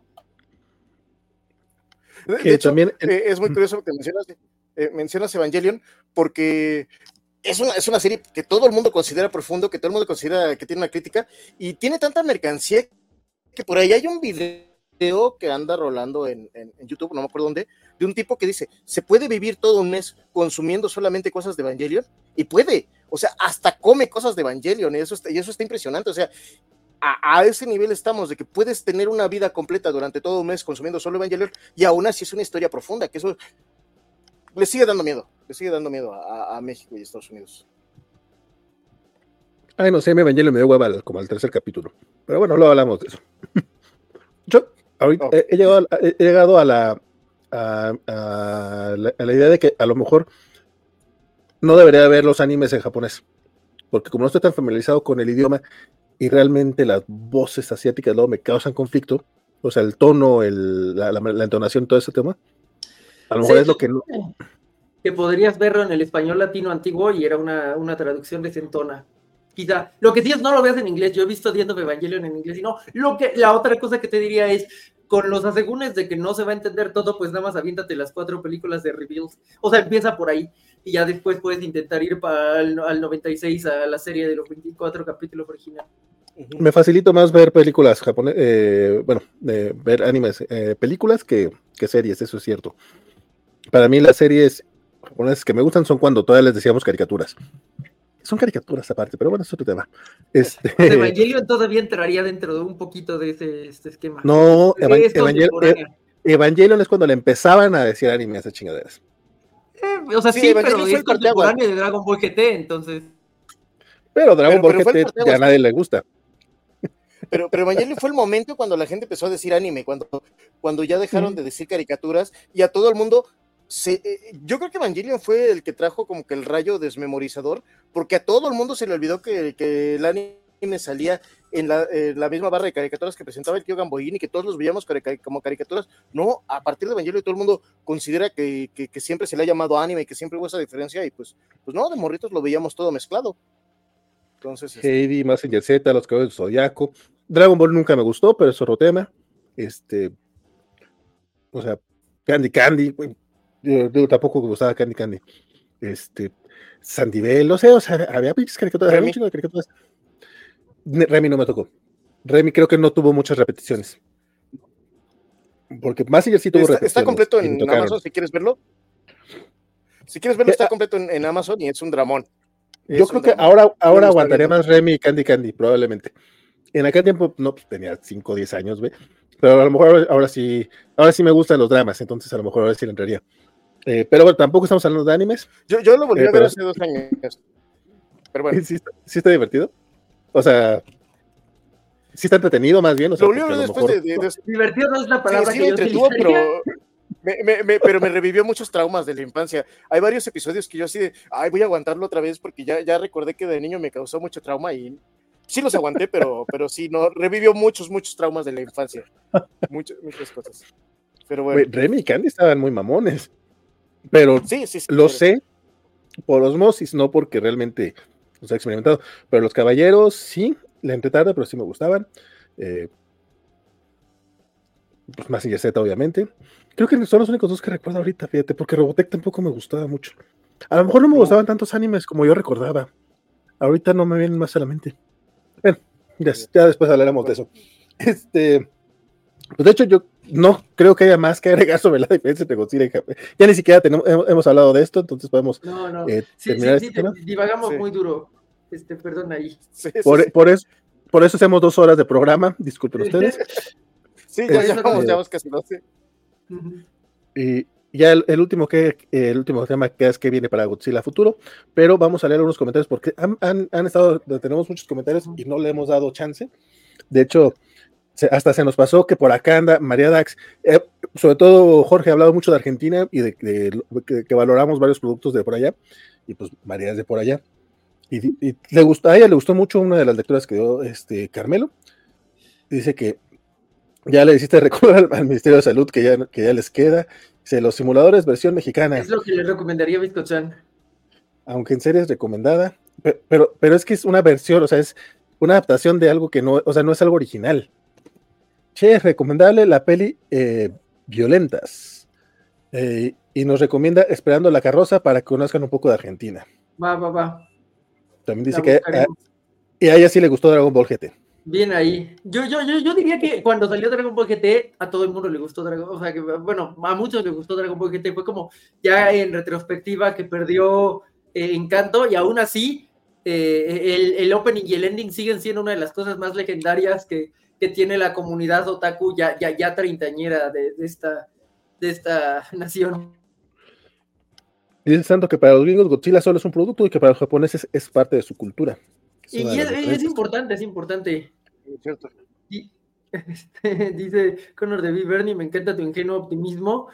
Este, ¿Está Bernardo aquí? o ahí? Eh, Yo pensé que Bernie estaba en el chat, pero creo que lo estaba confundiendo con, con, con, con Carmelo, Ok. Ok. creo. Eh, Gabriel dice que no cree que eh, la película de Abril vaya a estar buena, pero igual va a ir a verla. Es amor en todas sus presentaciones. Ah, se refiere a la, La, Godzilla. la Godzilla Kong. y Kong, sí. Ya, ya. Este. Deseamos que a Santo no le gustaba Monarch. Este, Jorge Arturo dice: Lo mejor que han hecho en Hollywood sobre Kaijus fue Pacific Rim. Y hasta hay condones de Evangelion.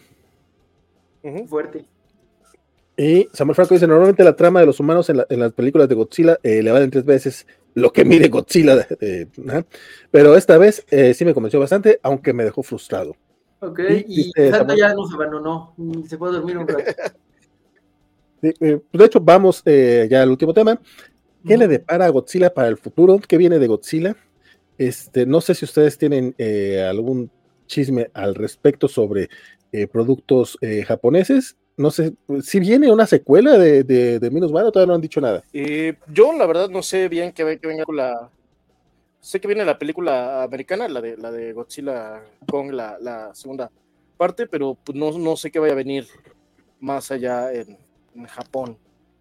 Ya, ya es que de allá luego las noticias no salen tan, tan, tan como los gringos, que todo el tiempo están anunciando las cosas que todavía ni terminan de, de, de- de salir la película en el cine y ya te están anunciando, ah, pues sí, ya tenemos tres secuelas, y después es de, pues siempre nos quedamos con dos porque pues pues no funcionó, ¿no? Y pues al final solo Sí. una y ya no sale, ¿no? Los japoneses Ayer se- gotas. Esta semana se había estrenado la película del muerto de Sony. Por Exacto. Exacto. Y de hecho, hoy- estaba viendo hoy una nota que creo que era de Star Wars, que también eh, que ya estaban trabajando en un guion de una película. Ahorita lo, ah, pero no, no es tan importante, pero la vi en, mi- en, mi- en mis recuerdos de Facebook. Sí, que hace tres años estaban hablando de un proyecto que, dicho proyecto ya no, no, han dado más esta información, porque pues realmente los gringos lo que hacen al, dar ese, ese tipo de información es nada más para prender su... Aguas. Sí, o sea, para, para mover, para hacer ruido y que, y que tengan, ¿cómo se llaman estas chingaderas? O sea, que, que suban las acciones y que, y que ganar dinero. O sea,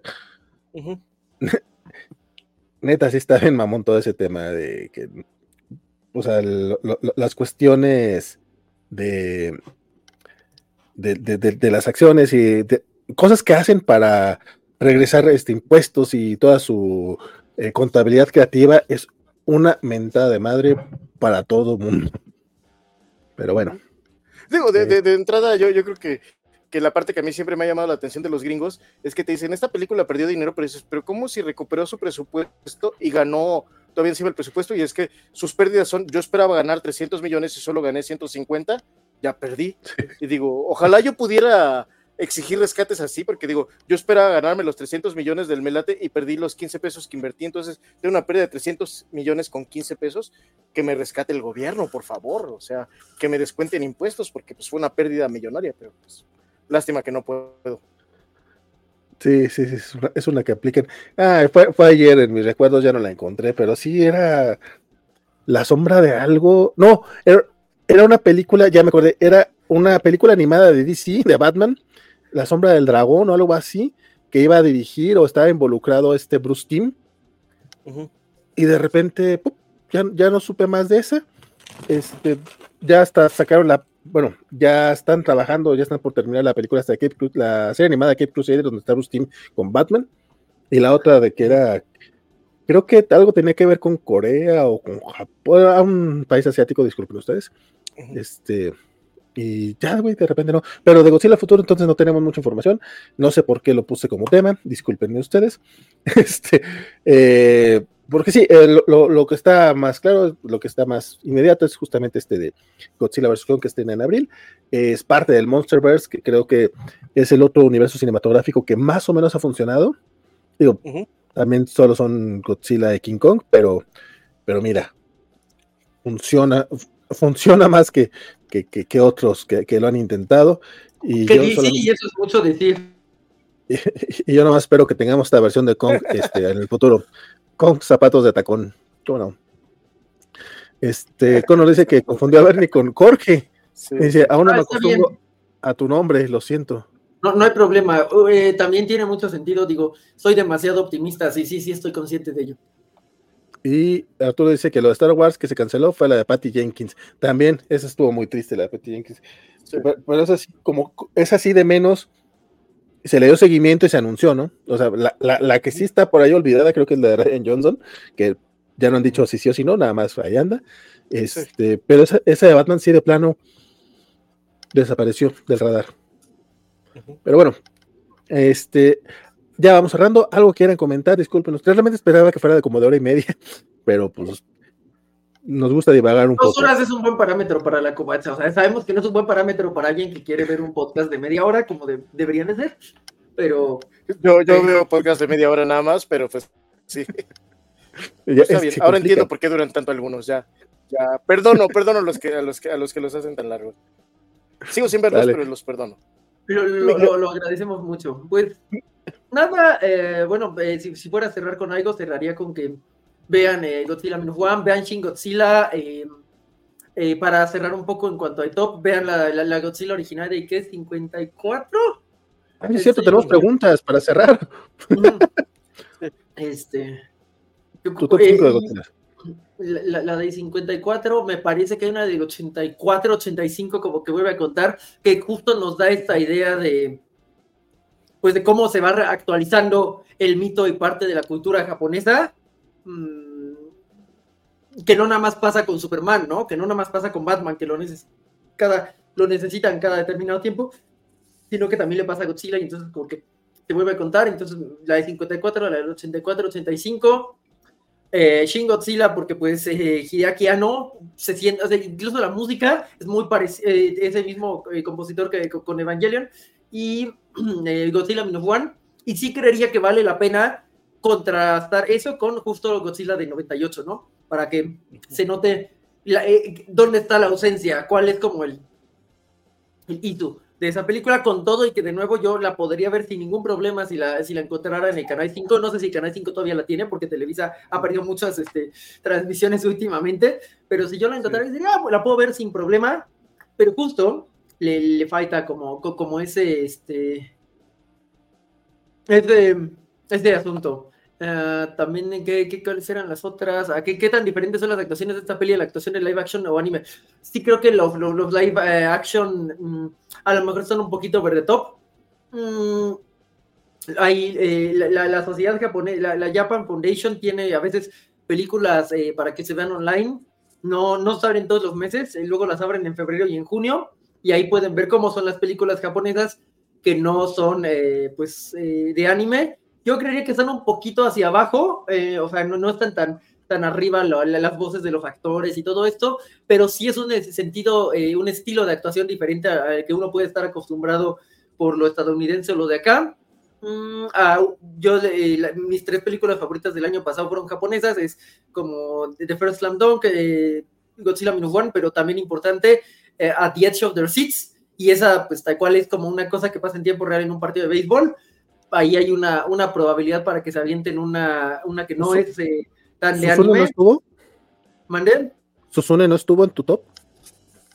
Sí, pero digo, estoy dejando tres, o sea, ya, ya en la cuarta, este, sin duda llega Susume sin problema alguno, ¿no? Y también, pues, porque Susume justo es eh, el tipo de, de, voice acting que, que están eh, cuestionando, entonces pues no, no, no va a ser diferente ahí. Mm, ¿Y cuál es el mejor rival de Godzilla? Mm, ah, no, no sé, porque no, no tengo todas las películas como para, para poder decir, uy, sí, sé que eh, este le hizo tanto y tanto daño, pero este le hizo tanto y tanto daño. Entonces sería bastante complicado este, para mí eh, aventurar una respuesta. La, la voy a dejar a Carmelo sin duda. Bueno, yo eh, respondiendo las preguntas. Aguanta, compadre. Preguntas, que nada, Aguanta, compadre. sí. Aguanta, compadre. Últimos comentarios de Jorge para ya despedirnos. O sea, y ah, ok, ok, ok. Anuncios parroquiales. ah, bueno, eh, que, que, vieran eh, Shin Godzilla si querían algo de Evangelion para tener el seguimiento de, de Godzilla, de Godzilla Minus One. Yo eh, bajo la noble recomendación de Semixly la vi y sí la disfruté bastante. Este, y, se me había, o sea, sí decía, ah, sí, una de Godzilla la hizo de Evangelion, no sabía que era esa. O sea, se me había como ido que si era esa o la previa. Y entonces, ah, bien, muy bien. Eh, ni siquiera tuve que ver que la había dirigido. De pronto es de, ah, sí, es, sin duda es esta, ¿no? Y no habían pasado tantos minutos. Sí, me queda claro que es esta porque le sabe mucho. Mm, la, otra, la otra cosa es, mucho tiempo yo creí, sobre todo por el fracaso de la película de Attack on Titan japonesa, que necesitabas varo chino o, estadounidense, pero realizadores japoneses para poder sacar los live action pesados, eh, digamos, los que son de acción eh, ardua, Attack on Titan o Evangelion, pero después de Shin Godzilla, no, me queda, bueno, de Shin Godzilla y de Godzilla Minus One, me queda claro que los japoneses ya están ahí, o sea, ya podrían aventarse como una de las, alguna de sus franquicias pesadas, en vez de pasársela a Europa y que les saquen Saint Seiya, pues en una de esas, si, si encuentran cómo tratar con los, con los efectos especiales y ya, ya, ya tienen una, un adelanto de qué pueden hacer, pues ellos bien podrían ponerse con las pesadas una vez más, yo, yo, yo, nunca me había puesto ni con One Piece ni con Saint Seiya. A Netflix le salió One Piece, a los europeos no le salió Saint Seiya.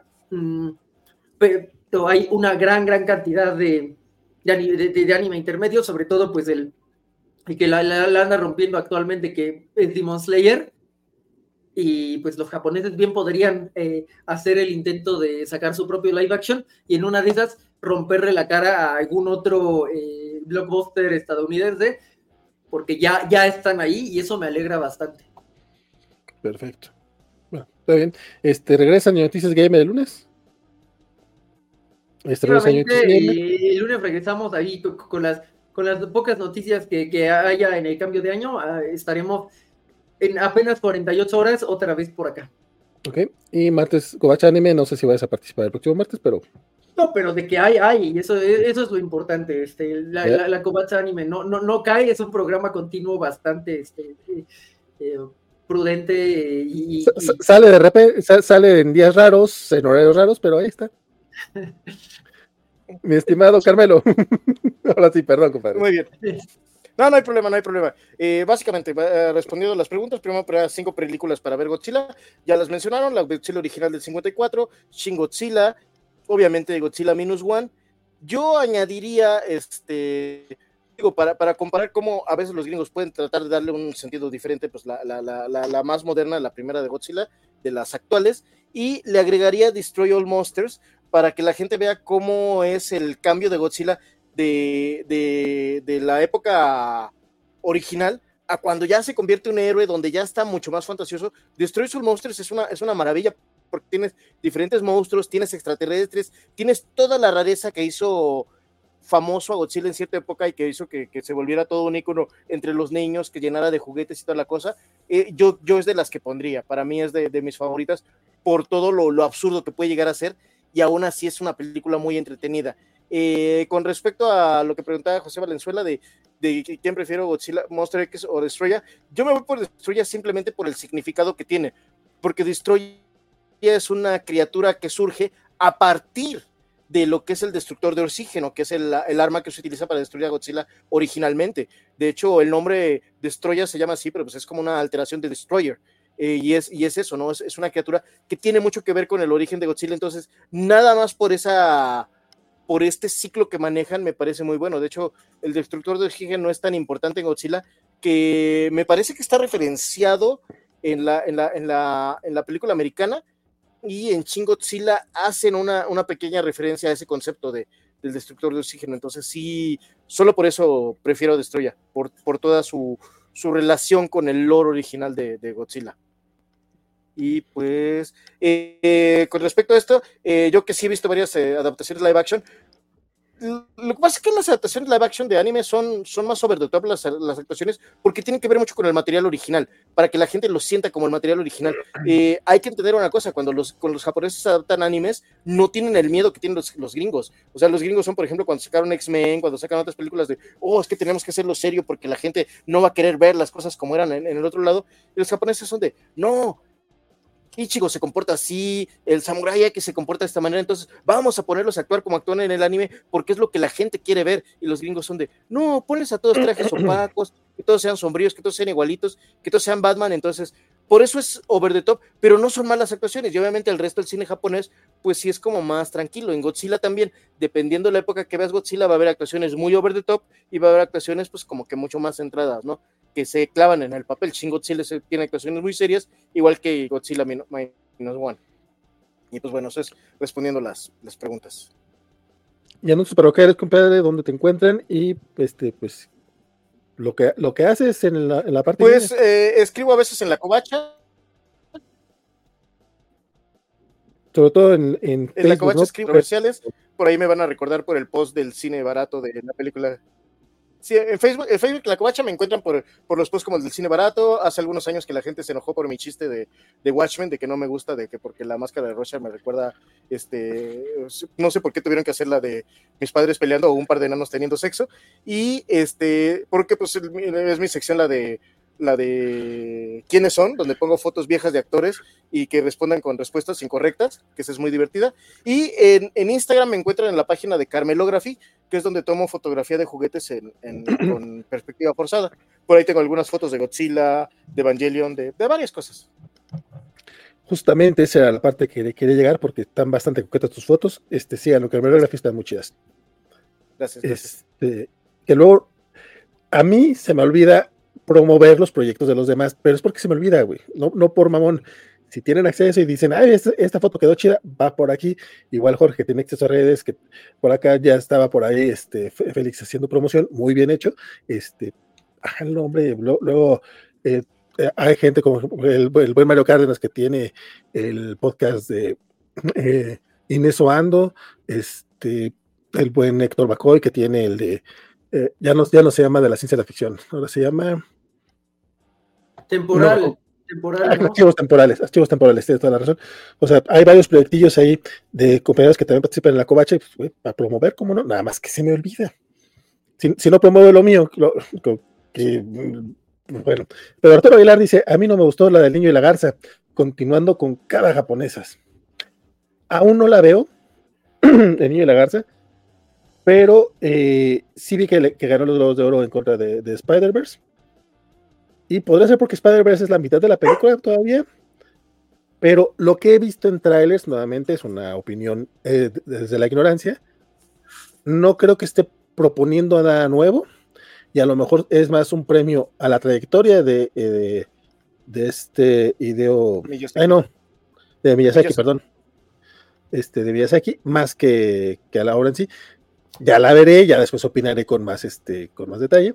Este, pero bueno, eh, a Jorge no le, a Jorge no, a Jorge no le gustó. A Jorge Arturo no, Aguilar, no, no, no, no, le, le, le, sí, sí. no, no, Arturo Aguilar, no, no, a, no a Jorge González, aunque está bueno que no, no sabía que no te había encantado. O sea, es que, es que Miyazaki no conecta conmigo, o sea, no es mala. Igual y si tiene una propuesta. pero no conecta. O sea, la, la, única que siento que más o menos conecta es Mononoke. Las demás. A mí la de Totoro sí me gusta. Se regresa a la Liga MX y regresa a la Coma Cancha Gamer.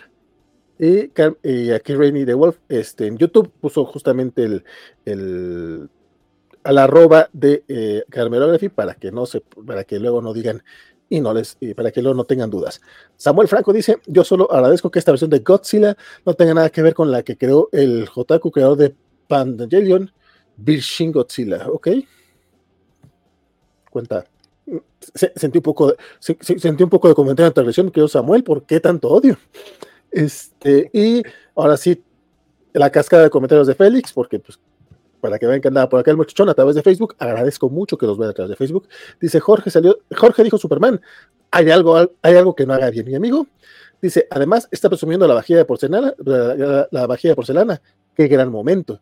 También agradece respetuosamente a don Carmelo por su participación y porque cada que escuchó su nombre recordó a los hermanos Dinamita. Eh, también dice, vayan a ver más contenido de Jorge en su canal Afanfilm, contrario a la opinión popular, que está bien fregón. Dice, y ya, ya va a decir que Zack Snyder debería ser Shingeki no que ese es Attack on Titan. Eh, Pero no, lo que dije es que a lo mejor ya ni siquiera necesitan a Zack para hacer Shingeki no Kyojin bien, aunque se van a tardar en volver a tener los ánimos porque ya les salió mal una vez, ¿no? También dice eh, Valentín García, perdón, Don Valentín García, como todo un grande, casi, casi como Godzilla Minus One, casi. Este, eso ando para llevar. En, eso ando. El para llevar se lo agregó después porque primero era un programa de, radio en línea. Pero sí, archivos temporales, justamente. Félix Ferrandi también pone que María Dax tiene su canal de YouTube. Vayan a verla. El Rincón de Sam tiene toda la razón. Y Gabriel tiene ese gran podcast de Dere Radio en Spotify. Y, y Conor David dice: Yo soy como tú, Jorge. Miyazaki no termina de conectar conmigo tampoco. No, no, pero puedes, puedes admitir que, que están muy bonitas las, las animaciones. Ah, no, sé si están bien, o sea, se, le reconoce. la, la, de Porquito no fascista me, me, cae muy bien. Este... No la pude aguantar. Wow. Y mira, es un cerdo aviador, o sea, a huevo que la quería ver. creo es de las que aguanto, fíjate. Creo que podría ver la de la puta nada más porque me estaría riendo cada cinco minutos. E, esa es una gran opción, la verdad. Pero solo sería porque Tenemos que ver a la puta. Aquí nos dejaron un mapa para llegar a la puta. a huevo, la, tengo que y en español. No, pero por ejemplo, a mí sí me gusta este el Castillo de Vagabundo y sí me gusta el viaje de Shihiro. Pero de las de Ghibli, creo que la que no es mala, Shihiro sin duda es como la más redonda, digo, conmigo conecta más Mononoke, pero este Shihiro no es mala. El Castillo Vagabundo es una cosa que no, o sea, no lo odio, pero tengo como esta cosa terriblemente, o sea, no sé, es eso, es no conecta, o sea, ahí está, le acepto sus virtudes, pero, pero no, no, no acaba de conectar. Ya este, tuvimos eh, spam, lo cual está interesante, y tal vez es nuestra señal para retirarnos, ¿no? No, sí, definitivamente. Este, yo, eh, yo voy a hacer trampa. Eh, no, Julio Fernández no puedo dar un top 5 de películas de Godzilla, porque las he visto, pero tampoco seguramente he visto 5, para empezar. O sea, vi 98, vi las últimas dos japonesas, no, las últimas tres japonesas, porque antes de Shin Godzilla hubo otra, ¿no? La del póster rojo. Sí, es Godzilla. Ay, se me fue el nombre Godzilla se llamó nada más, ¿no? Sí, sí, creo que es Godzilla 2000 le pusieron. no, porque fue. Bueno, eh, vi, vi, las últimas tres japonesas y bueno, y he visto las de ahora del Monsterverse. O sea, del 98 para acá creo que sí la he visto todas, pero todas es como, eh, sí, está bien. Creo que Minus One es, sí se cuece muy aparte. Es lo único que podría decir, porque creo que la considero una gran película, este, más allá de, todo lo demás. Eh, muchas gracias a todos los que estuvieron acá echando el chisme. Félix, Connor, que estuvieron casi todo el, todo el rato, Juan Arturo, Samuel, María Dax también estuvo muy participativa, Don Santo García ya no regresó después de que se fue a dormir, Anduvo también por ahí este, Gabriel, como no estuvo participando, eh, y y Reini, también, este, de Wolf, creo que también estuvo eh, casi todo el rato, Mr. Max, creo que estuvo todo el rato, eh, Julio Fernández, Mr. Max, Andrés Blanzuela, eh, Sofi, que estuvo un ratillo, seguramente después lo echará cuando esté preparando la comida, yo sé que, yo, yo así es como escucho los podcasts, y don Marcos Israel, este, bueno, seguramente hubo más raza por acá, nada más que me pasó, luego no me acuerdo de todos, veía la caricatura de Godzilla en Canal 5, dice Félix, rapidote, ¿no? Sí, después de Godzilla de 98 salió una caricatura con muy buena animación y un tema padre. Y supongo que es a la que se refiere Félix, estaba bien. No, es, es una anterior, es de los ochentas, es este Oh. de, de Filmation. A- al rato les paso un video de cómo era. Ok. Eh, Tenía un muy buen tema. Era de donde sale Gotsuki, que era, que era como Oh. el hijo o sobrino de Godzilla. Wow.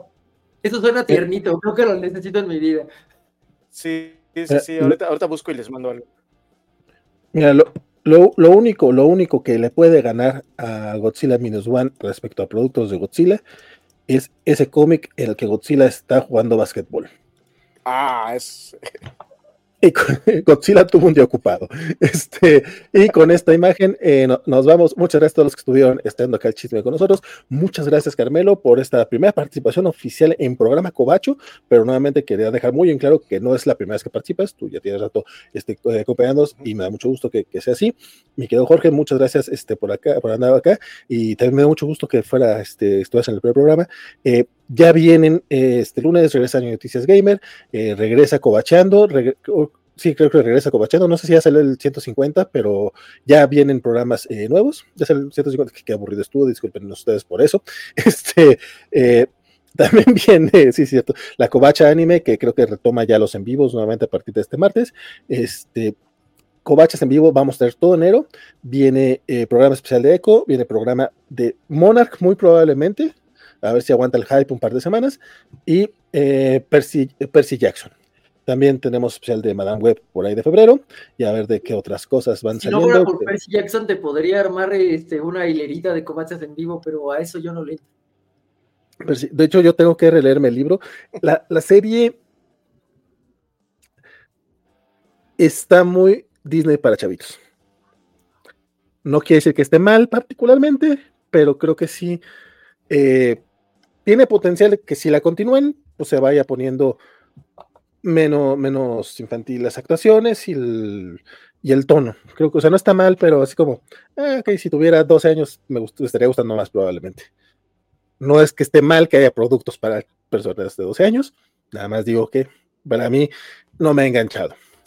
Este, Lisa amó Percy Jackson, dice Félix.